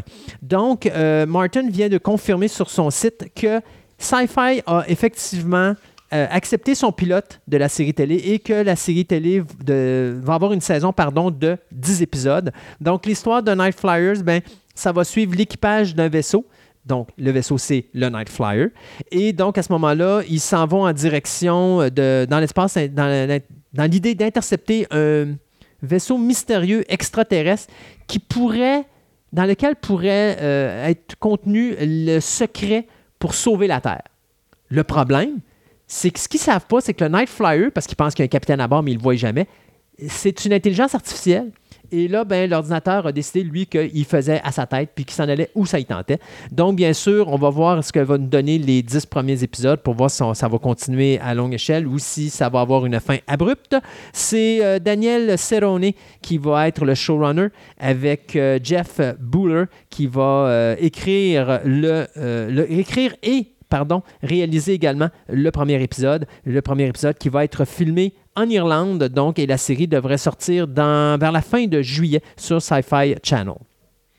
Bon. Regarde, on va faire un petit follow-up par rapport à ce qu'on s'était dit la dernière fois, qu'on avait déblatéré très longtemps. Donc, on va essayer de faire ça court. Euh, le Wall Ah! Street Journal a sorti d'autres informations par rapport à notre fameux deal entre Century Fox et Disney. Oh!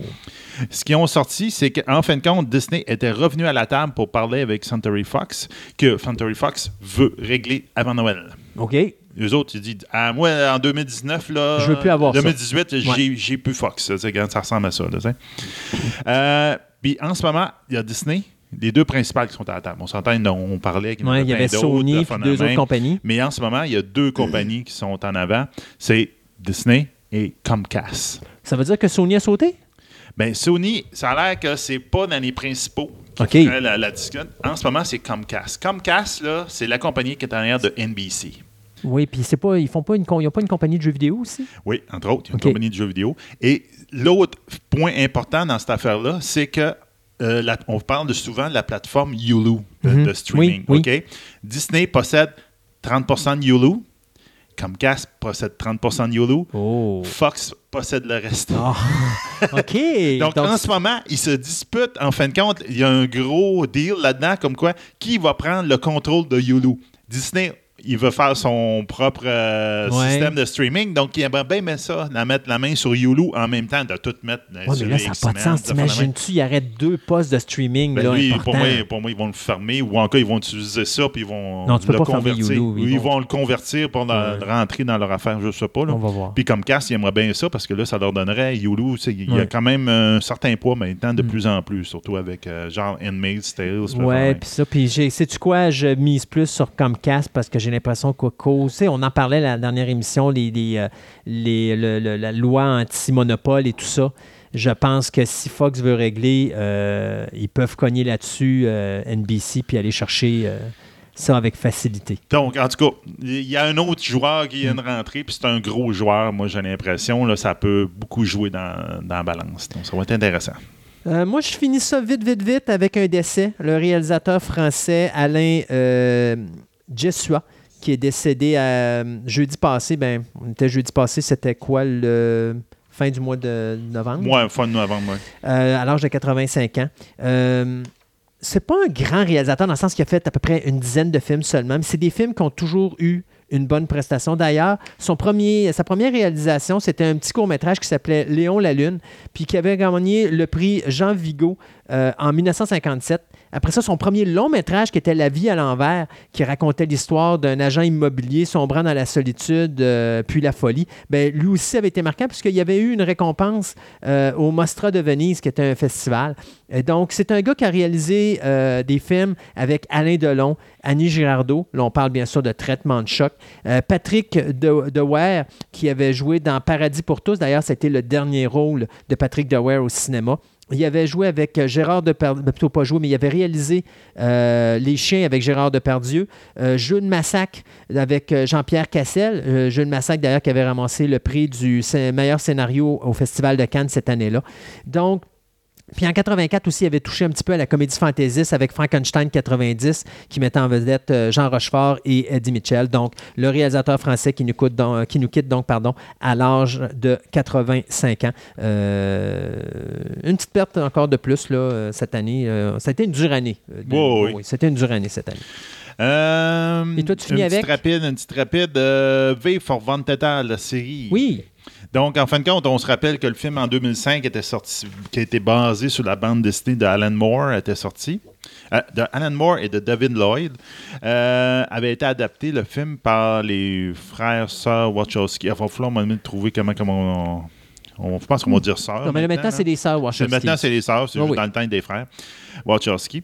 Euh, mais malheureusement, ben, malheureusement, Alan Moore, qui était le, gars qui était à base de la bande dessinée, avait totalement renié le film, l'avait détesté et avait même demandé que son nom soit enlevé des crédits du film. C'est lui le pire parce que moi, personnellement, je ne l'avais pas détesté. Moi, je ne l'avais pas détesté, j'avais bien aimé. Film, Mais c'est peut-être pas une bonne adaptation de son. à un moment donné, ben, bon. tu fais un film, tu fais un film, tu le prends pour ce qui est, puis si le film est bon, go for it. Ça. Donc, euh, on vient d'annoncer, la chaîne britannique euh, Channel 4 vient d'annoncer qu'il est en train de développer la série pour, en espérant que peut-être va réhabiliter les personnages auprès d'Alan Moore. On verra bien ça. Puis donc, en ce moment, il n'y a pas de scénariste euh, de décider, mais euh, ça s'en vient tranquillement. Donc, on aurait bien hâte de voir.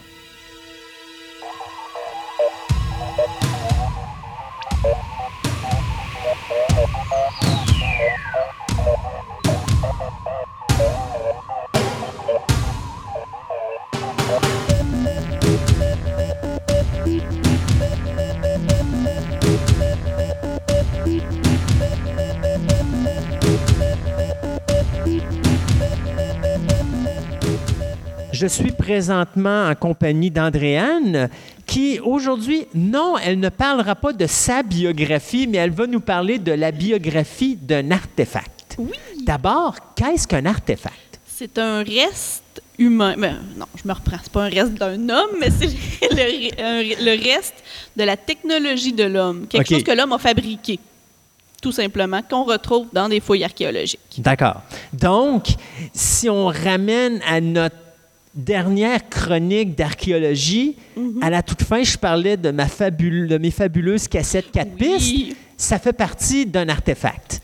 Exactement. Tout ce que l'homme fabrique fait partie d'un artefact ou que l'homme a touché ou que l'homme a été en contact avec. Parce que je parle des écofacts dans l'autre, les graines, tout ça, on considère des écofacts, mais dans un contexte archéologique. OK. Donc, comment qu'on fait pour déterminer ou comment qu'on fait pour raconter la biographie d'un artefact? Ah, ça, c'est quelque chose que j'aime beaucoup parce que c'est un peu ça dans quoi j'ai étudié le plus. Moi, c'était l'analyse lithique, donc l'analyse des restes de, de pierre, des outils en pierre. Donc, tu retrouves la biographie complète de cet artefact-là. Tu peux retrouver. C'est-à-dire, je vais nommer les différentes étapes, puis ensuite, je vais parler de, ces étapes-là un petit peu plus en précision. Donc, première chose, acquisition des matériaux de base pour construire ton artefact. Ensuite, la fabrication. Pour construire ton artefact? Fabriquer. OK, on recommence. Euh, là, ce, ce, que tu me parles, là, c'est l'artefact. Comment l'artefact a été construit à l'origine? Comment que tu peux aller chercher toute l'information d'un artefact? En sachant où tu as acquis tes matériaux, tu sais où les. Euh, là, je vais parler euh, préhistorique, admettons. Là, les Amérindiens se sont déplacés pour aller chercher le matériel de base. OK. Ou les échanges avec des peuples. Ou, Donc, aller euh, acquérir la matière première. Donc, c'est vraiment la construction de l'artefact à l'origine et non pas toi, tu Tout refais la construction de l'artefact. OK, c'est beau. Ensuite, la fabrication. Comment est-ce que l'artefact a été fabriqué, évidemment? Son utilisation, son rejet et les effets des éléments naturels sur l'artefact rejeté. Parce que ça aussi, c'est important. Bon, récapitulons. Non, on efface ça. Acquisition des matériaux. OK. Donc, je vais parler On parle- analyse lithique. on parlait des Amérindiens ça tantôt. peut être euh, pour une poterie, ça peut être de n'importe quel euh, type Pour ma cassette d'artefact. 4 pistes. C'est ça. Je suis tannant avec ma cassette 4 pistes. C'est un bon exemple. Mais là, les matériaux, par exemple, c'est plus complexe à aller trouver dans la ouais, nature. ouais, OK. Donc, acquisition des matériaux. Quand tu veux construire pointe de flèche, ce que tout le monde connaît, Mhm. tu as besoin de pierre, le matériau de base dans lequel est construit ton artefact. Il y a différents types d'analyses que j'ai parlé avant, que j'ai pas parlé, mais exemple, on peut faire des analyses sur la pierre pour connaître comment est-ce qu'elle est faite chimiquement. À partir de ça, on peut savoir d'où elle provient. Ou au Québec, on connaît quand même bien les différentes sources de matières premières, donc on peut savoir de où qu'elle vient. Tu as trouvé ton artefact au nord du lac Saint-Jean. Tu sais que c'est en cherte vert. C'est un type de pierre. La source, il y en a une à Québec. Bon. Est-ce que c'est parce que c'est des peuples nomades qui se déplaçaient puis qui ont été chercher la matière première à Québec? Puis qui sont retournés. et qui sont retournés là par la suite? Ou si c'est au niveau des réseaux d'échange, je te donne tel type de matière première, tu me donnes tel type de matière première. Avec d'autres études autour, on peut le savoir souvent. Puis tu sais, si entre Québec et le nord du lac Saint-Jean, on retrouve des restes de cette matière première-là, ben souvent, on a des bonnes idées que c'est les peuples qui se déplacent. Donc, savoir d'où vient la matière première est important. Maintenant, ensuite, il faut savoir comment est-ce qu'il a été fabriqué. C'est-à-dire, quand tu, tu quand es sur ton site, tu trouves la pointe de flèche complète. Bon, si tu trouves juste ça, tu sais qu'il n'a pas été fabriqué là. Si tu trouves des petits morceaux d'éclat de pierre, parce que ça aussi c'est important, ça nous donne des indices. Là, tu sais qu'elle a été façonnée, là, qu'elle a été fabriquée. Là. Tu trouves, parce que généralement quand tu as de la matière première en pierre, exemple l'extérieur, c'est le cortex qu'on appelle, ça c'est vraiment, c'est ce que tu trouves, c'est ce que tu extrais du sol. Donc si tu trouves des éclats avec du cortex, tu sais que la fabrication de ton outil a été faite de A à Z à cet endroit-là. Il y a des chances que ça a été fait Oui. là. Ben oui, si tu trouves Parce que c'est impossible fait que c'est impossible qu'il ait trimballé tout ça avec lui jusqu'à mettons Ben, si c'est à la chasse c'est puis ça. qu'il soit servi de cette Si- flèche là. Si, c'est de là vient si c'est un site de chasse, ben tout ce qu'on va trouver, C'est exemple, c'est des tout petits éclats quand ta pointe peut être émoussée ou quand tu veux euh, la rendre bien, bien, bien pointue, juste Mhm. avant de partir à la chasse, tu fais les dernières retouches. Mais là, si tu trouves des plus gros éclats, tu trouves des cortex, ben, tu sais que c'est un endroit de fabrication. Et quand tu fabriques un outil, évidemment, tu as toute la chaîne opératoire de la fabrication. C'est-à-dire que là, il y a pour connaître ça, c'est qu'il y a eu des gens qui ont fait des expérimentations aujourd'hui pour comprendre comment faire ça. Ils ont repris, ils ont retrouvé la, la- la source, exemple à Québec, ils ont pris de la matière première, puis ils sont amusés à casser. Et là, ils se sont mis à étudier les restes. Et tu peux savoir avec, je parle toujours de l'analyse lithique, si la pierre a été frappée avec une autre pierre, si elle a été frappée avec un andouillé de, de- de chevreuil, là, le- le- la corne, le, voyons, le, le- le bois du chevreuil, Mhm. vraiment de A à Z, comment est-ce que ça a été utilisé? Parce que tout dépendant de comment tu frappes sur la pierre, ça laisse des traces différentes. Donc, ton artefact va te donner des indices sur sa fabrication. Et puis là, tu peux voir, euh, je ne sais pas, moi, sur ton site archéologique, tu retrouves tous les restes des éclats à un endroit. Ben ça, c'était, tu peux faire ton analyse spatiale de ton site, dit que cette zone-là, c'était pour la pierre de la taille. Donc, ils ne mangeraient pas là. Ils ne jouaient pas là, les enfants. Ça te permet de bien identifier aussi les, euh, les différents endroits à l'intérieur de ton site. Puis tu vois, tu dis ça, puis j'ai jamais cliqué là-dessus de dire que, mettons, tu sais, des fois, euh, tu vas regarder, tu sais que tu as une tribu amérindienne de, de- Mhm. qui chassait ou des choses comme ça. Il y avait le village. Pour moi, dans ma tête, il s'installait à côté d'un endroit où il y avait ces ressources-là, mais non, des fois, il fallait qu'il aille. Non seulement il partait à la chasse, mais aussi il allait chercher des, pro- des, des Ah ressources oui, premières oui. parce qu'il y en avait besoin pour justement les armes, les. les euh, Ah, le, le- le linge pour tout. Euh, quand on parlait de poterie, ça veut pas dire que le sol que tu as à côté d'Outé, c'est du bon sol argileux pour pouvoir faire tes poteries. Des fois, il faut que tu ailles faire du commerce avec d'autres peuples amérindiens. Ou que toi, quand tu te déplaces, tu accumules des matières premières. Généralement, au niveau de l'analyse lithique, c'est rare qu'ils vont traîner des gros cocos de, de pierre là, pour faire. Généralement, ils vont faire, ils vont le dégrosser, c'est-à-dire qu'ils vont enlever ce qui est sûr qu'ils n'utiliseront pas à l'endroit où est-ce qu'ils ont euh, retrouvé la matière première pour que ce soit moins lourd à transporter. Mais ça peut arriver qu'il neige aussi. Tout dépend des types de peuples amérindiens, tout dépend d'un paquet de facteurs. Donc, la fabrication de ton outil aussi va dire si il frappe toujours avec des andouillés de, de, de cerf, de chevreuil ou peu importe, ben, il y en avait. Donc, tu peux savoir aussi euh, le- les types d'animaux qu'il qui, qui pouvaient avoir. Puis, euh, juste comprendre comment c'est fabriqué. là. Tu sais qu'il faut que tu le mettes dans ta main de telle façon, que tu cognes de telle façon avec tel type d'outil. C'était-tu de la pression, c'était-tu de la percussion, tout ça. Ça nous sert en, en fait à comprendre les peuples.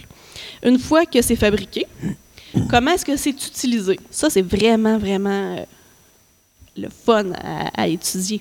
Parce que tu dois avoir fait de l'expérimentation pour pouvoir le savoir. C'est-à-dire que là, tu as retrouvé ta source de matière première. Tu as gossé pour faire ton, euh, ta pointe de flèche ou ton grattoir. Et tu l'as testé. C'est-à-dire que tu as fait, mettons, cinq ou six types de grattoirs dans une sorte de matière première. Le premier, tu l'as utilisé pour gratter de la peau. Le deuxième, tu l'as utilisé pour euh, couper euh, du bleu. L'autre, tu l'as utilisé pour euh, X. Et tu regardes au microscope. Et chaque type d'utilisation laisse des traces particulières, des petits arrachements. Enfin, quand tu utilises ton outil, il s'émousse et en s'émoussant, il y a des micro-arrachements qui vont te donner des indices sur, pour savoir il a été utilisé comment ton outil. Là, toi, tu pognes ton outil archéologique qui est fait en cherte, tu le regardes au microscope, tu compares les micro-arrachements avec ta base de données tu sais, il a été utilisé sur quoi. Donc, au début, on pouvait penser que tel type d'outil, ça servait à couper la viande. Puis finalement, c'est pas ça tout. Ça sert à gratter la peau. Mais ça nous aide à comprendre la technologie qui était utilisée à l'époque. Et ça, ça peut être fait dans. euh, là, je parle de- du domaine lithique, mais c'est la même chose dans les autres domaines. Euh, ensuite, le rejet. Pourquoi est-ce qu'il a été rejeté, ton, ton outil? Tu le trouves, il est complet, il est super beau.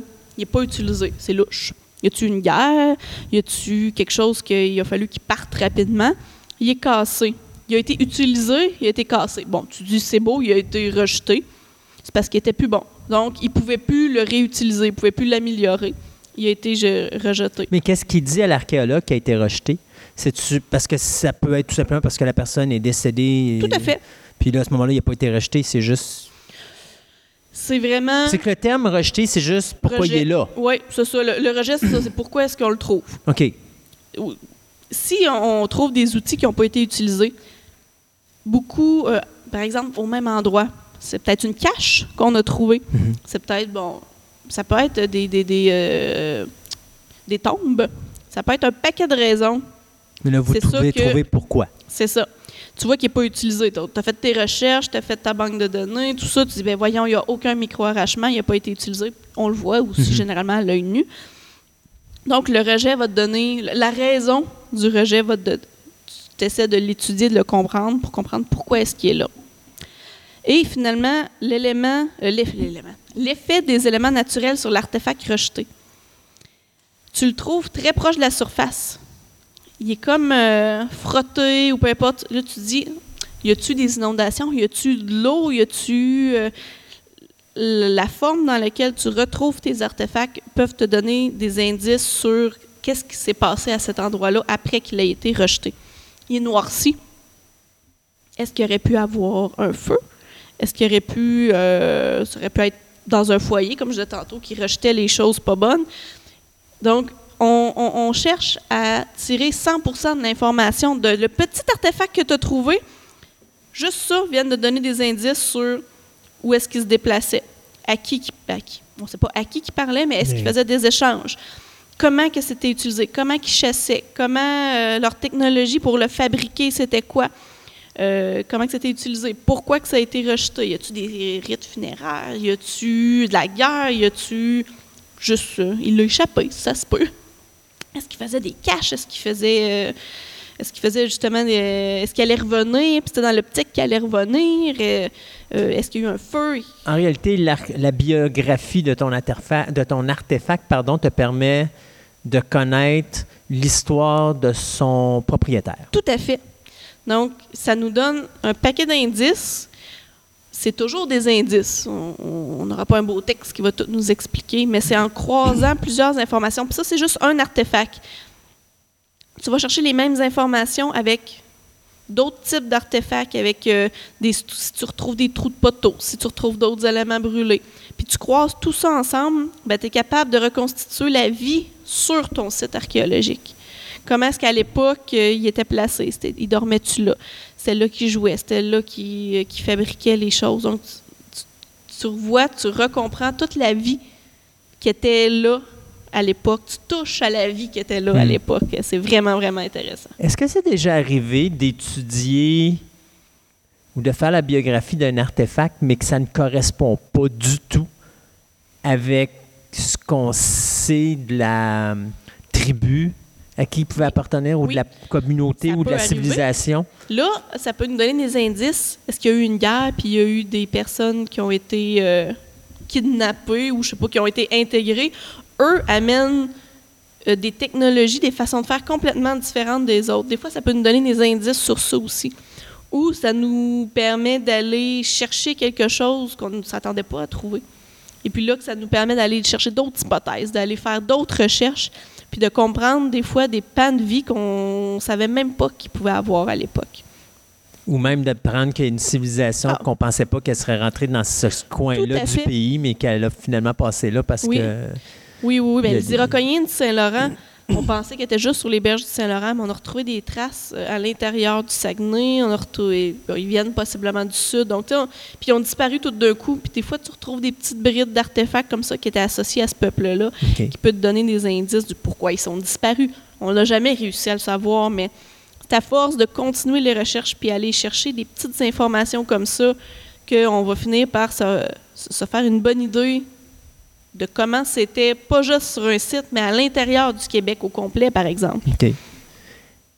Dans la première chronique qu'on avait fait, on parlait de comment qu'on trouve un site Mhm. d'archéologie. Oui. On parle d'une tribu amérindienne. Tantôt, la tribu que tu parlais, c'était... Les Iroquoiens du OK. Saint-Laurent, exemple. Alors, bon, euh, comment vous faites pour aller cibler un endroit pour vraiment savoir que c'est là qu'ils étaient, puis donc on va creuser, comme on dit souvent en anglais, le X mark the spot, ouais. là. Sauf que là, vous n'avez pas un X qui marque l'endroit où vous devez creuser. Non. Quand tu es rendu dans le bois, quand tu es rendu dans les montagnes, c'est quoi qui va faire en sorte que l'archéologue va trouver un artefact ou parce que l'artefact qui est pas sur le dessus, il faut qu'il soit enterré quelque part là ou Il dans les grottes Des fois, il peut-être. remonte à la surface. C'est pour ça que je dis on va faire des inventaires de surface. Mais il On remonte à cause de quoi? Éclats. De l'eau? Phénomène de sol, pédologie, un animal est allé gratter, un arbre est tombé. Souvent, comme je disais, les arbres, là, ça fait tout. Tu arrives, tu vois beaucoup d'arbres, tu peux dire qu'il y a des foyers. Un arbre, à cause du vent, tombe, choup, ça fait remonter des artefacts. Il peut avoir un paquet d'indices, mais quand le spot est trop beau, tu dis, il peut pas ne pas s'être installé ici, c'est tellement parfait. Là, tu vas faire des sondages, tu vas fouiller. Tu trouves quelque chose, tu quadrilles ton site, tu essaies de trouver les limites, puis tu fouilles à des endroits stratégiques pour essayer de comprendre tout l'ensemble du site, pour essayer de trouver toutes les informations que le site peut te donner. Donc à ce moment-là, est-ce qu'un artefact, la découverte d'un artefact, est-ce que ça arrive souvent qu'on découvre un artefact qui fait que ça a dit, ça, donne le X en question pour dire aux gens, OK, c'est là qu'on doit... Le site Quartier Reverval sur lequel j'ai travaillé à Québec est cherché depuis des centaines d'années, quasiment. Puis tout le monde se disait, le spot est trop beau. Il y en a même qui ont été faire des sondages. Là où nous, on a fouillé puis qu'on a trouvé, ils n'ont rien trouvé. Puis euh, un archéologue que je connais qui, était, euh, qui a découvert la- l'artefact qui nous a permis d'aller là, M. Yves Chrétien, il a fouillé et il a trouvé un tesson de, de- de- de- de céramique. Et cette céramique-là était faite exactement à l'époque où Jacques Cartier est parti d'Europe. Puis sin- sinon, qu'est-ce que ça va faire, là, cet artefact-là, sais? Ce type de, de- de céramique-là. Donc, il s'est dit, hey, je suis vraiment tombé dessus. Ça fait des années, il y a même eu des, euh, des campagnes, des sondages à cet endroit-là. Ils n'ont pas tombé dessus. Moi, je viens faire des sondages, je tombe dessus. Et à partir de là, il y a eu assez de subventions, il y a eu assez d'indices pour dire, on va le faire, on va fouiller là. Si on trouve rien, au moins, ça va expliquer c'est Mhm. pourquoi cette, foutue céramique-là était là. Et on a trouvé un site exceptionnel. OK. Comme quoi, le site est parfait, tu es sûr, tu vas faire des sondages, tu trouves rien. Écoute, tout ce qu'il trouvait, c'était des mottes d'argile. Il disait, qu'est-ce que c'est ça, des mottes d'argile? Qu'est-ce que ce sol-là a bien pu. Qu'est-ce qui a pu se passer? Mais rien qui ramenait ça à l'homme jusqu'à ce que ça soit trouvé. Par la suite, on a compris, l'argile était dans les murs. Quand ils ont brûlé le fort, ben, la- l'argile a brûlé, a cuit, donc a fait des mottes d'argile. Ils retrouvaient ça partout sur le site. Ils se disaient, qu'est-ce que c'est ça? C'est un drôle de phénomène. Ils ne comprenaient pas. Mais c'est à force d'aller faire des recherches, à force de trouver, on a fini par comprendre. Mais c'est un tesson de céramique qui nous a fait trouver ce C'est site-là. débloqué tout ça. Oui, Wow. c'est intéressant, c'est. Mais c'est sûr. Euh, des grottes, ça doit être intéressant aussi à regarder parce Oui. que, euh, surtout pour. Je, con- je, je dirais peut-être pas les tribus amérindiennes, mais peut-être avant les tribus amérindiennes. Au Euh, Québec, euh, il n'y en a pas tant que ça. Je Non. dis pas qu'il n'y en a pas. Au contraire, il y en a. Euh, moi, je sais qu'en Abitibi, il y en a trouvé des grottes. On retrouve plus grand-chose. C'est-à-dire, si la grotte a été inondée, t'as aucune chance. Ou bien, c'est pas vrai. Quelqu'un trouve un artefact, Mhm. Qu'est-ce qu'il fait? Euh, il faut qu'il appelle le ministère de la Culture ou un archéologue qui connaît. Bon, on connaît pas tout le monde des archéologues, euh, mais il appelle le ministère pour déclarer qu'il a trouvé quelque chose. Si ça semble être très intéressant, le ministère peut envoyer un archéologue aller valider cet artefact-là et il va donner, si vraiment c'est quelque chose de, de- marquant, d'important, il va donner un code Borden. Comme je disais, c'est le, le système de, pour donner des codes de- au site archéologique pour les retrouver sur la, la grande carte du Québec, pour dire il y a eu un site là, mais il n'a jamais été fouillé. Là, ils ont, ils ont différentes façons de, de noter ça dans le système. Puis la personne peut garder qu'est-ce qu'il a trouvé. Comme je disais, ça, ça dépend si c'est sur son terrain ou non. Oui. Et, il y a un paquet de, de choses. Mais tu sais, tu te promènes sur le bord de la rivière, tu trouves une pointe de flèche, tu la déclares, mais tu la gardes. Il n'y a pas personne qui va aller te l'enlever. OK. Sauf que, par exemple, quand il y a déclare, ben, c'est ça, parce que des fois, les gens peuvent avoir peur. Ils disent, Ah, j'ai trouvé quelque Oui. chose, mais je ne vais pas le dire parce que. Ils, te verront jamais. là. T'appelles. T'appelles à partir Mais de peut-être juste appeler quand même parce qu'il y a Oui. peut-être quelque chose de vraiment hyper Ah, important. c'est peut-être ça qui va nous donner l'indice. Comme je disais, on a retrouvé un, un site unique en Amérique du Nord à partir d'un tesson de céramique. Hmm. Donc, une pointe de flèche peut nous donner des indices qu'on ne s'attendait pas à avoir pour trouver un site. Quelqu'un appelle, il a trouvé ça, c'est beau, il va aller. il y a souvent, un archéologue va aller faire euh, une inspection visuelle euh, à l'endroit. La personne n'est même pas obligée d'aller voir l'archéologue. Ça va lui donner la pointe de flèche parce que ça ne l'intéresse pas. Parfait, elle va être conservée. Mais euh, c'est important de déclarer qu'est-ce qui est trouvé. Personne ne va aller te chicaner puis t'arrêter. Andréane, merci beaucoup. Ça me fait plaisir.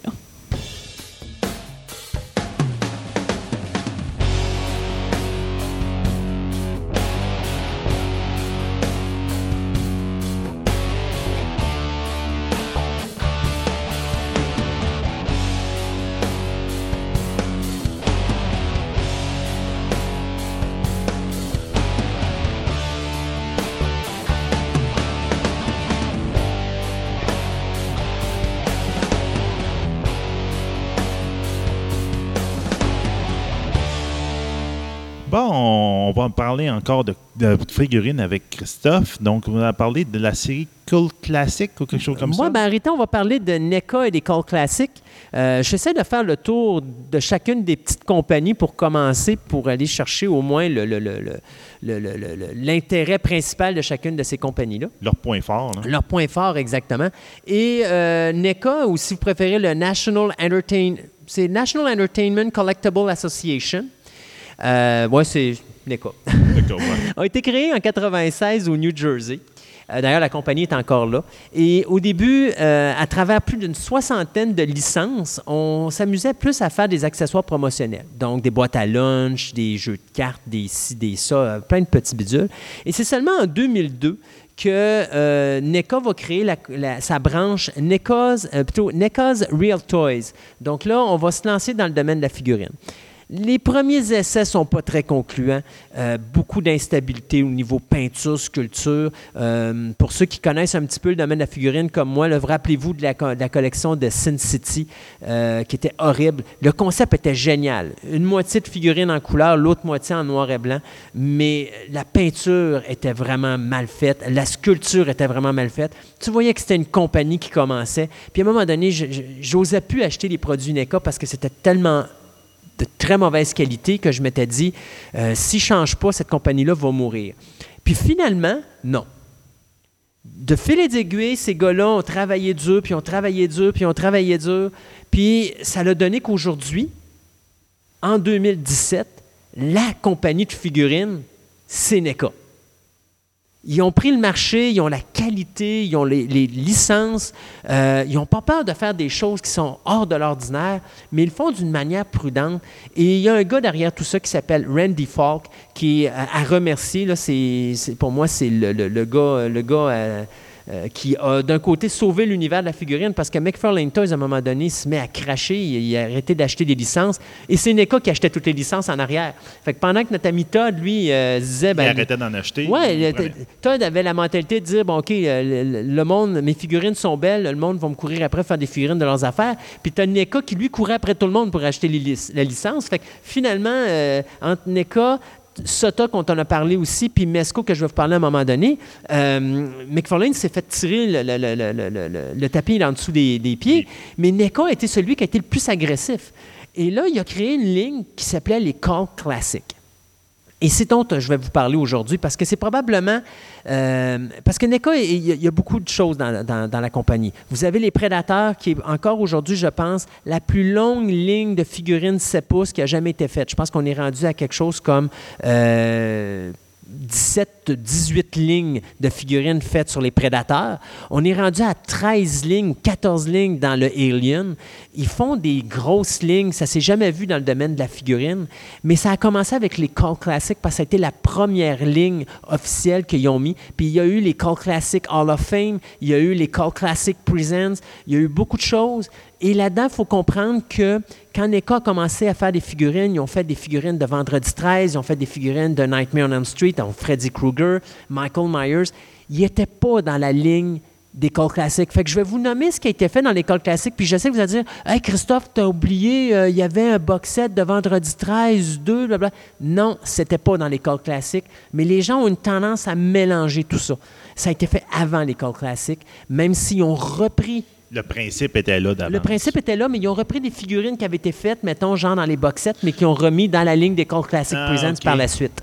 Fait que ça a mélangé beaucoup de monde parce que beaucoup de monde pense que certaines affaires faisaient partie des Call Classic alors que ce n'était pas le cas. Première ligne des Call Classic, il faut attendre en 2005, donc trois ans après la sortie des premières figurines de NECA. C'est une bonne chose qu'ils attendent parce qu'ils se sont quand même spécialisés. Donc, première ligne, on a le Jason Voorhees qui a été fait de Vendredi 13 7. On a eu euh, Michael, euh, pas Michael Myers, mais on a eu plutôt, excusez, euh, le personnage du corbeau de Crow. euh, qui a été fait également. Le Mohawk dans Gremlins 2 qui a été fait dans la première ligne. Euh, Patrick Bateman de American Psycho. Donc là, déjà, vous voyez, ils font du commercial très populaire, puis ils font un petit peu d'underground à la Sota Toys.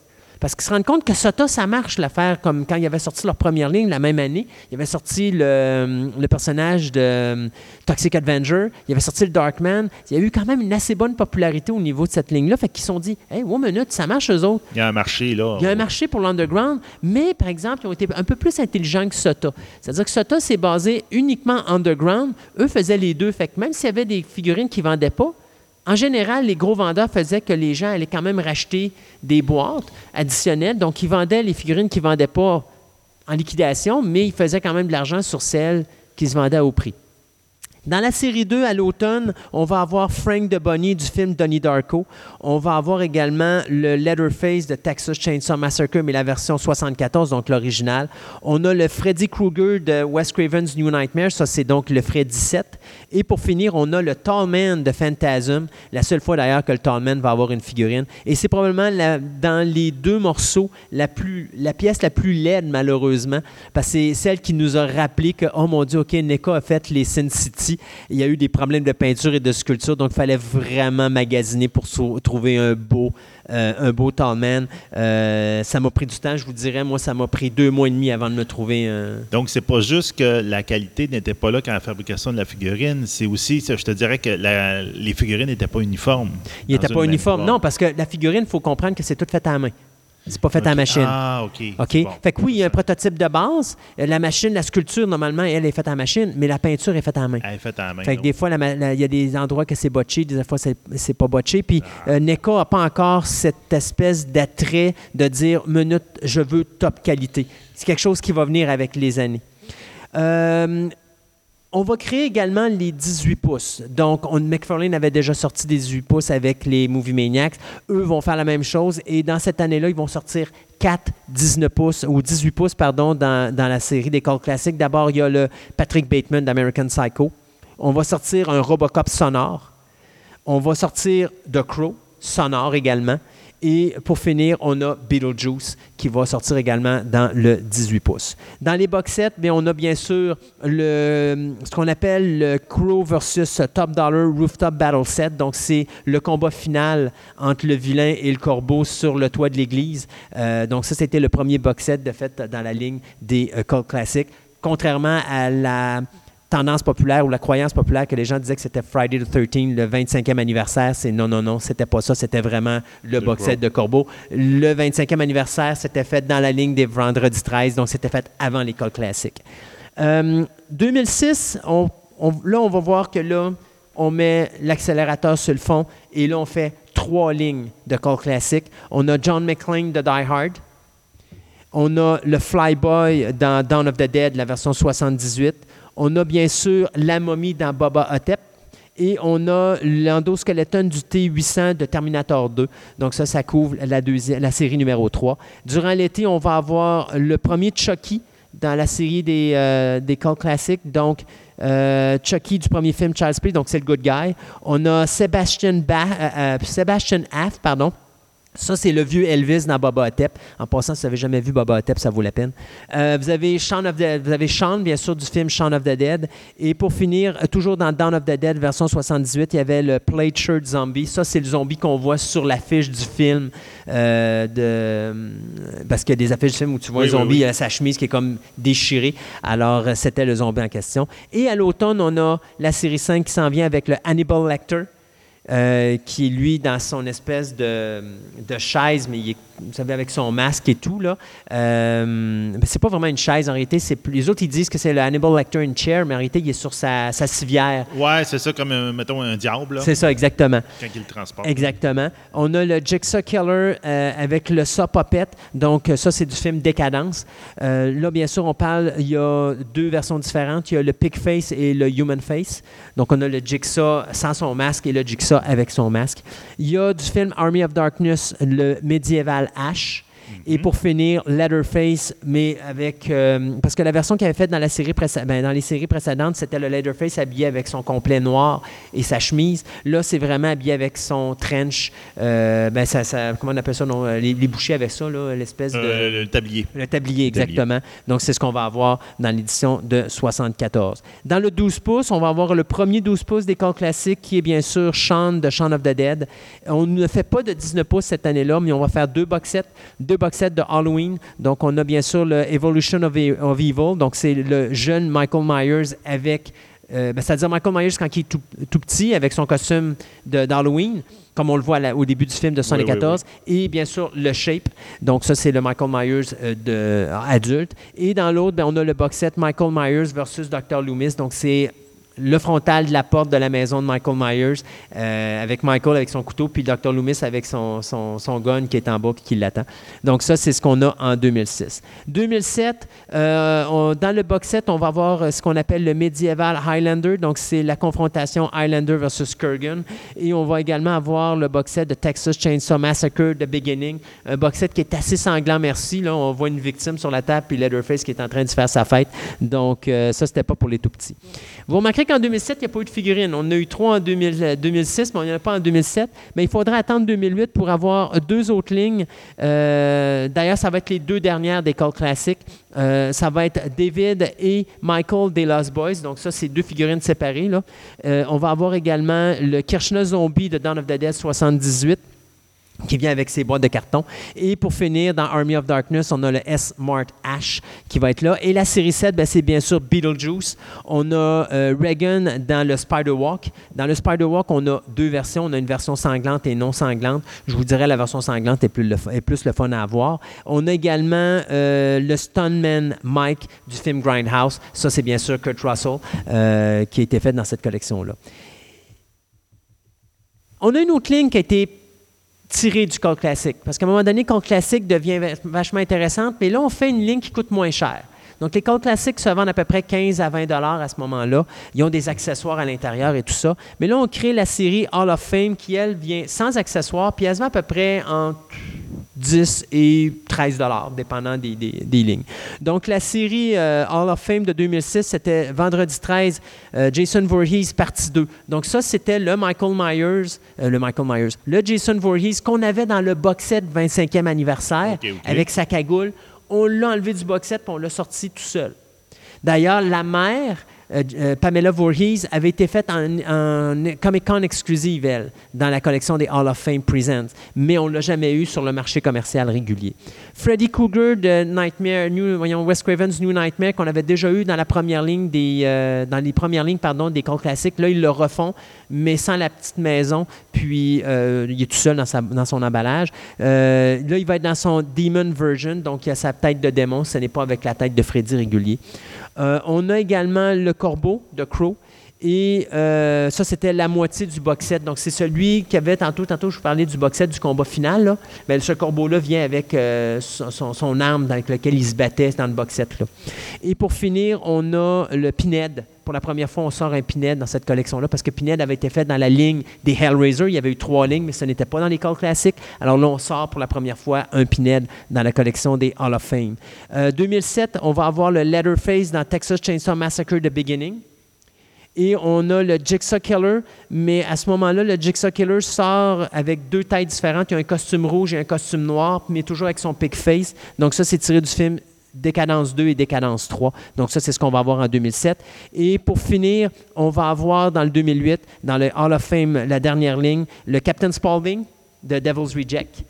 Euh, on a eu aussi Evic Draven de The Crow. Ça, c'est la figurine qui était sortie à l'origine dans le Corbeau. On l'a refait, mais dans les Hall of Fame Presents. Et, euh, dans, euh, et c'est dans cette période-là qu'on va commencer à avoir des problèmes avec la Chine. Fait que là, à ce moment-là, on voulait produire un Zombie Head de Shaun of the Dead, mais à un moment donné, il y a eu des problèmes avec la Chine parce que la Chine ne voulait pas faire certains modèles. Ils voulaient augmenter leur, leur prix de- de production.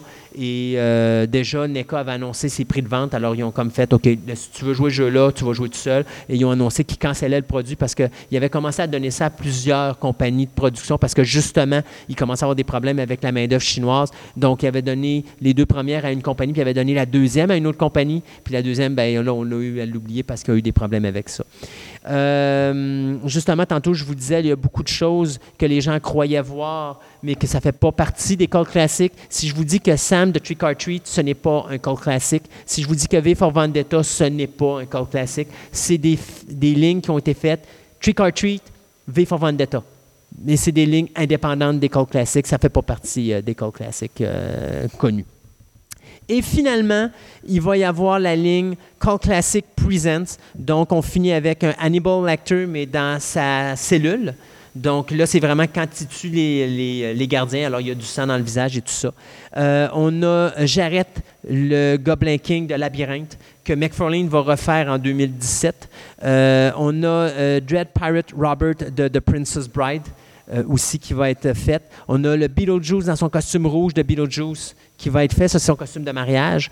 Euh, on a aussi, dans les cas classiques présentes, on a fait une figurine de Léonidas de 300.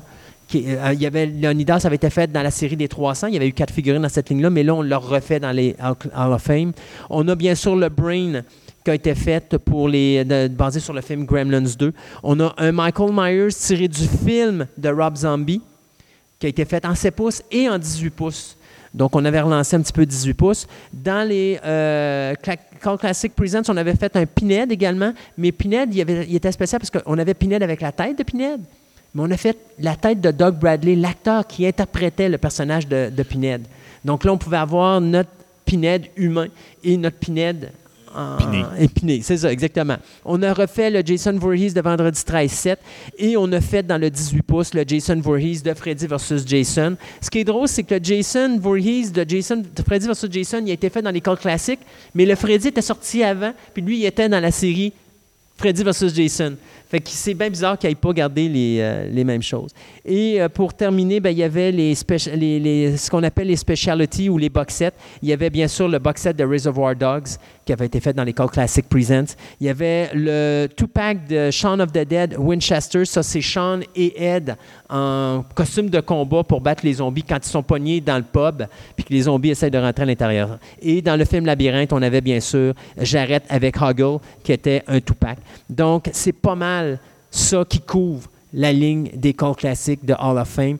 Puis vous allez voir qu'on va reparler de NECA parce qu'on n'a pas le choix. là. maintenant, c'est la compagnie de figurines. Mais il y a tellement d'autres affaires qu'ils font par la suite. Puis il y a des, des, figurines euh, indépendantes avec des lignes indépendantes. Ils ont tellement de franchises, tellement de produits.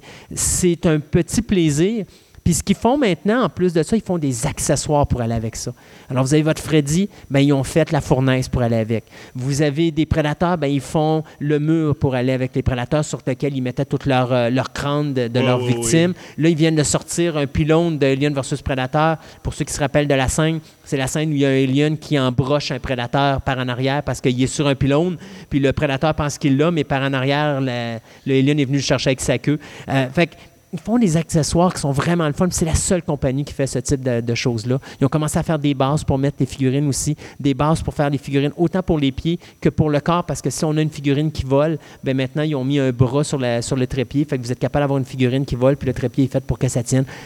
Vraiment une compagnie vraiment le fun. Ils vont Euh, tous les accessoires à côté. Enfin, ils viennent plein d'accessoires euh, énormément, mais de toute façon, ils l'ont depuis un petit bout, ce marché-là. Et euh, c'est une compagnie qui est vraiment, vraiment, vraiment le fun, NECA. Fait que je vais vous en reparler à un moment donné, ça c'est sûr et certain. Bah, ben, c'est parfait. Donc, à un moment donné, on, on t'écoutera pour voir ce que NECA fait d'autre. Mais là, j'espère que vous allez m'écouter. Ben, j'espère. C'est- C'est le but, hein? Donc, euh, c'est parfait. Donc, on va passer à d'autres choses, puis euh, on se reparlera des figurines une autre fois. Yes.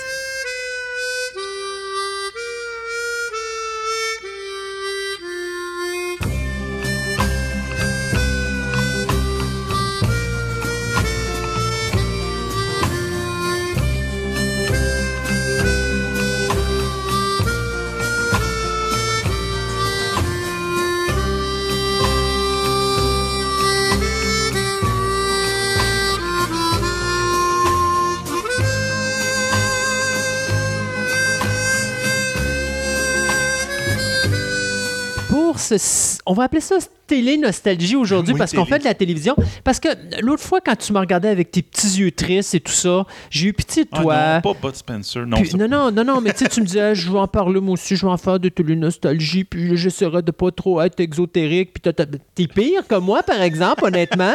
Ben, tu mais- voulais que j'aille dans la nostalgie. ben voilà, alors on est allé dans la nostalgie, puis bien sûr, tu es très fort sur le britannique, alors on va parler de nostalgie britannique. Euh, donc, Sébastien, Allô? tu as 30 secondes. Ah, Mais non, mais tu m'as dit tantôt, je suis capable de le faire en 30 secondes. Ben non, ben c'est parce que là, en ce moment, on va tester oh! notre équipement. Oh! Ben là, c'est une première, ça. Oui, OK, première. Parce que là, c'est une première fois. Là, tu vois, on va pouvoir faire ça avec Marie-Camille après ça. Euh, ben, ben, on- commençons par le début. Ah commençons oui, à voir si ça. ça. fait un carnage incroyable. Donc, aujourd'hui, à Télé Nostalgie, tu nous parles de Des tripods. tri- de tripods. Donc, ça, là, euh, pour ceux qui, comme moi, on l'a écouté à Télé-Québec. Oh, wow! Dans, je te dirais, euh, probablement, j'ai pas réussi à trouver la date exacte, mais probablement fin des années 80. OK. Ça n'a pas passé parce que la série, si je me trompe pas, est 84 la première saison, 85 la deuxième? La deuxième, c'est ça. Puis c'était un show BB BBC puis Australie, là, une comparaison entre les deux. Mais ça a passé à Télé-Québec en français. Je vais savoir pourquoi Télé-Québec, là? Ben bon. Donc, à ce moment-là, ce que moi je dis, j'écoute, euh, j'allume les Télé-Québec, puis je tombe sur ce, ce show-là, quand justement, on va vous faire entendre l'introduction. Allons-y.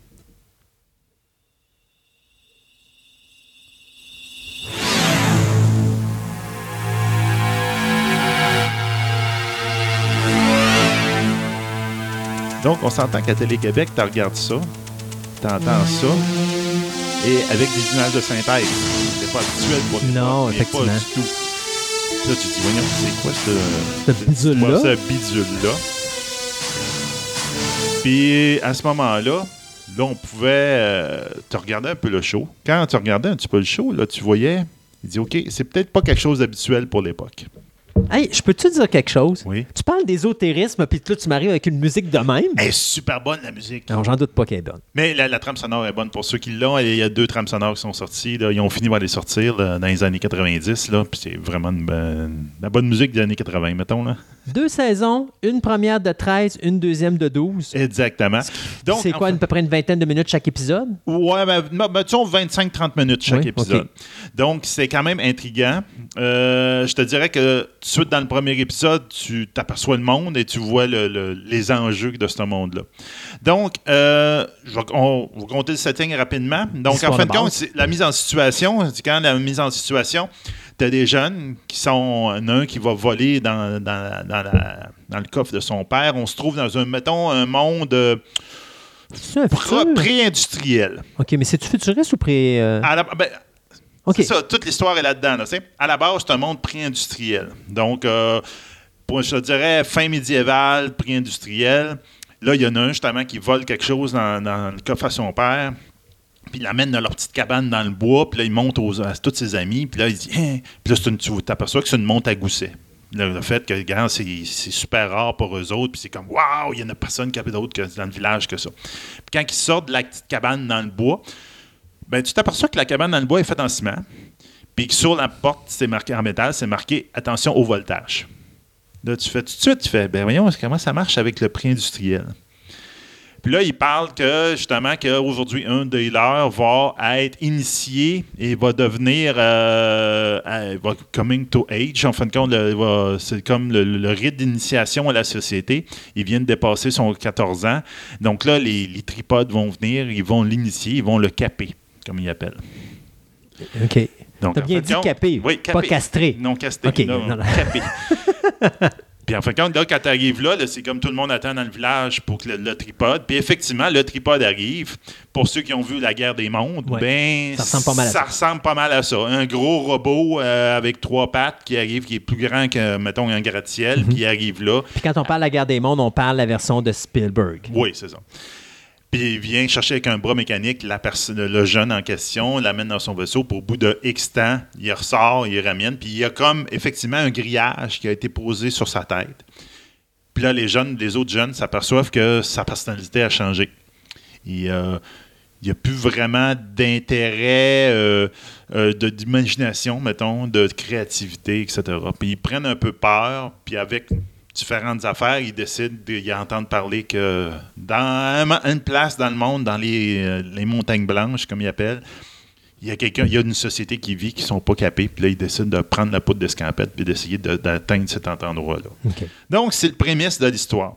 Tu finis par te rendre compte qu'effectivement, ils vivent dans notre monde, mais c'est notre monde, mais qui a comme été envahi par les tripodes. Donc, c'est l'après War of the World, entre Après guillemets. War of World, donc c'est comme l'univers qui s'est créé après ça. Donc, la première série deal avec le fait que les jeunes se rendent jusqu'à la montagne blanche en question, quand en fin de compte, ben, quand tu finis par comprendre qu'ils sont en Angleterre, Mm-hmm. donc les montagnes blanches, ben, les Alpes, donc ils traversent le, le- ils s'en vont en France, etc. Puis là, même en France, ils rencontrent un autre jeune. Donc, on s'entend c'est tout un, un casting de jeunes personnes. Donc, euh, je te dirais, à la base, ils sont supposés de jouer des personnes en bas de 14 ans, un peu, là. Mais bon, ils sont plus, mettons, euh, 16 à 18 ans, là. C'est comme les acteurs, là. Puis la deuxième saison, c'est comme se situe après. Qu'est-ce qui se passe après qu'ils sont rendus à la maison, dans la- la- les montagnes blanches? Puis là, ils découvrent un peu l'histoire des tripodes, de phénomène, puis ils essayent de, de comprendre qui sont les tripodes. Très, très bonne série. Ça valait vraiment la peine à l'époque. Là, faut, faut comprendre aussi que c'est très. C'est un mix, je dirais, théâtre. euh, théâtre et euh, série télé, euh, genre, j'irais pas dire les romans savons, là, mais c'est le style quand même britannique à la Doctor Who des années 50-60 et ainsi C'est de suite. ça. Ben, on s'entend que Doctor Who, à cette époque-là, était quand même assez fort. Puis, il y a beaucoup de monde qui ça dérange encore à notre époque, qui regarde Doctor Who, puis qui disent Herc, il a dit des bonhommes avec des, des, des- Ouais. des bras en, en tuyau de paille. là, Ouais, puis les, en carton, puis bon. C'est ça. Mais ils ont été capables quand même de faire quelque chose de super intéressant avec cette série-là, parce que quand tu regardes tous les lieux de tournage, ils ont été tournés à la grandeur de, l'Europe. là. Donc, ils sont vraiment fait du on-site. C'est probablement pour ça que ça a coûté très cher, cette série-là. là. Puis, mais c'est sûr que les effets spéciaux, c'est des, des milieux des années 80. Donc, les tripodes, euh, tu fais ce que tu peux avec ce que tu as. Mais ça reste quand même très intéressant comme série, puis ça a été vraiment euh, quelque chose d'intéressant. Moi, ce qui s'est arrivé à la toute fin de la deuxième saison, ça arrête subitement. C'est qu'avec le, le petit morning, il dit Oh, Vous avez écouté le dernier épisode de des tripodes. Puis là, tu fais Non Oui, parce que ça avait été cancellé. c'est ça. En fait, quand moi, on est au début d'Internet. Je fais un peu de recherche, je faisais faire la même, puis je finis par comprendre que la série coûtait trop- beaucoup trop cher. Puis que, bon, regarde, on- malheureusement, euh, on- ils ont été obligés d'arrêter. La BBC a décidé d'arrêter. Puis, euh, Qu'est-ce qui a coûté si cher? Est-ce que c'est les décors ou est-ce que c'est tout simplement le- Ben, le- le- les, les plateaux de tournage qui étaient faits dans des tournages pas différents? de tournage en partie. Parce que, OK, première saison, Ouais. c'est les trois jeunes qui se promènent de A jusqu'à B. Donc, c'est des décors extérieurs. Il y a quand même un peu de matte painting. Mhm. Entre autres, il y a un épisode qui se passe dans Paris qui a été dévasté, donc il n'y a plus personne dans Paris. Donc là, oui, tu as des ruines, mais c'est des grands plans de. Tu vois la Tour Eiffel toute penchée, puis de fond de même. La deuxième série, deuxième saison, ça se passe en, principalement dans une des cités des tripodes. Donc là, beaucoup plus de décors spéciaux, tout qui ont fallu qu'ils construisent de A à Z. Puis la, dernière- la dernière sais- saison devait être, en fin de compte, la guerre contre les tripodes. La- les humains qui fight back. donc là, ça- on s'entend que c'est dans le monde beaucoup plus d'effets spéciaux, de même. Puis là, ça avait atteint au maximum que la série pouvait pour, pour l'auditoire Ouais, de l'époque. Donc, ce que je comprends, quand je regarde le peu d'informations que je trouve sur Internet, ça fait la même, dit, euh, j'apprends que c'est une série euh, de romans de 1967 à 1968 qui a été écrit par John Christopher. Et là, j'ai dit, hein, je m'en vais à la petite librairie du coin à Rimouski. Mais j'ai dit, garde, j'ai ça, j'ai un nom d'auteur, j'ai des noms de livres, peux-tu me les trouver? Elle a fini par faire euh, Une recherche. une, une recherche, euh, une importation de- de- d'Europe. et j'ai- fini par avoir les trois livres à la maison. Et comme ça, un, je vois la différence entre la TV et la- les romans, qui est quand même une bonne adaptation. On parlait d'adaptation Ouais. de romans, mais c'est une très bonne adaptation des romans. Mais surtout, j'ai le troisième roman qui s'appelle. Le Puits de Feu et qui est la fin de la série. Puis là, tu fais, bon, au moins, je vais savoir la fin de l'histoire. Ouais, je vais lire la fin de l'histoire. Je la verrai Donc, pas, c'est mais. super ouais. intéressant. C'est vraiment. C'est un des romans pour jeunes, pour ados, OK? Mais j'avoue qu'ils ont fait quelque chose de super intéressant. C'est simple à lire pour quelqu'un Ça existe qui- ça encore? Oui, je te dirais qu'il faut peut-être les rechercher un petit peu, là. OK. de faire la même. Mais ça a quand même un assez. Ça a quand même développé quelque chose de culte autour de cette série-là. Autant la série télévision que les Que les romans. romans. Parce que en 1986, si je me rappelle bien, oui, 88, ils ont sorti, le Christopher, euh, John Christopher a sorti When the Tripod Came, qui est en fin de compte un roman, un très petit roman, c'est par rapport aux autres, tu vois qu'il y a à peu près près deux tiers. euh, de deux tiers à peu près, là, qui en fin de compte, c'est comment que les tripodes ont envahi la Terre OK. Comment ils ont procédé, puis ça fait, puis ça fait, ça fait tr- très, très bien. Ça tombe un peu aussi dans. Ça modernise un petit peu l'histoire, puis ça montre un peu comment, qu'avec notre technologie présente, comment ils ont fait ça. là. Donc, c'est quand même intéressant. Donc, avec ça, ça a fait, euh, tu vois, comme le début de l'histoire, puis en fin de compte, comment que le- la résistance a commencé, ou les balbutiements de la résistance. Fait quelqu'un qui veut vraiment avoir tout, il n'y a pas le choix. Il faut qu'il trouve les livres quelque part. peut voir les romans Ouais. ouais, pour voir toute l'histoire. Ça, c'est idéal. Mais regarde, ça, comme je te dis, qu'il y a eu un peu une affaire culte autour. En 2009, 2009, ils ont sorti les DVD. OK. Les deux, la deux séries 1 et 2, la saison 1 et 2, ont été sortis en DVD. Donc, il y a eu une demande. Ouais. Puis à, peu près à la même époque, ils ont, comme je disais tantôt, ils ont sorti les deux trames sonores. Donc, il y a eu comme un, un regain de- de- d'intérêt à ce moment-là. Et c'est pour ça qu'à peu près à la même époque, Là, tu, vas à me- ce moment-là, tu vas-tu me parler du projet de Disney? ben oui. Ouais, mais Disney, c'était pas en 2005 leur projet? Ben, en fait? Disney, depuis 1997, qui OK. possède les droits Oui. sur cette série-là. Puis depuis ce temps-là, il y a plein de. Ben, dis, garde, je te dirais que c'est un projet éternellement en développement. Ouais, non, c'est ça. euh, il est pogné dans les limbes. Ouais. là. Mais euh, c'est ça, en 1997, mais en 2005, effectivement, il y avait un projet, il y avait même un directeur qui avait été approché pour le faire, Mm. qui en fin de compte, c'est un, euh, un directeur euh, australien. Puis depuis 2012, il en parlait, il était supposé avoir quelque chose en 2015. Mais C'est comme. je te dirais, moi, comment je verrais ça? Vu que c'est quelque chose pour les. Ben, indirectement, c'est un. c'est- un roman pour enfants, là? Oui, c'est un format Disney, vraiment. Je ferais un film d'animation 3D. Je pense que ça serait parfait. Coûterait beaucoup moins cher. Ben oui. Puis visuellement, ça serait. euh, il pourrait faire de quoi d'aussi impressionnant que Polar Express ou des choses comme ça. Je pense que ça pourrait marcher en animation 3D. Probablement.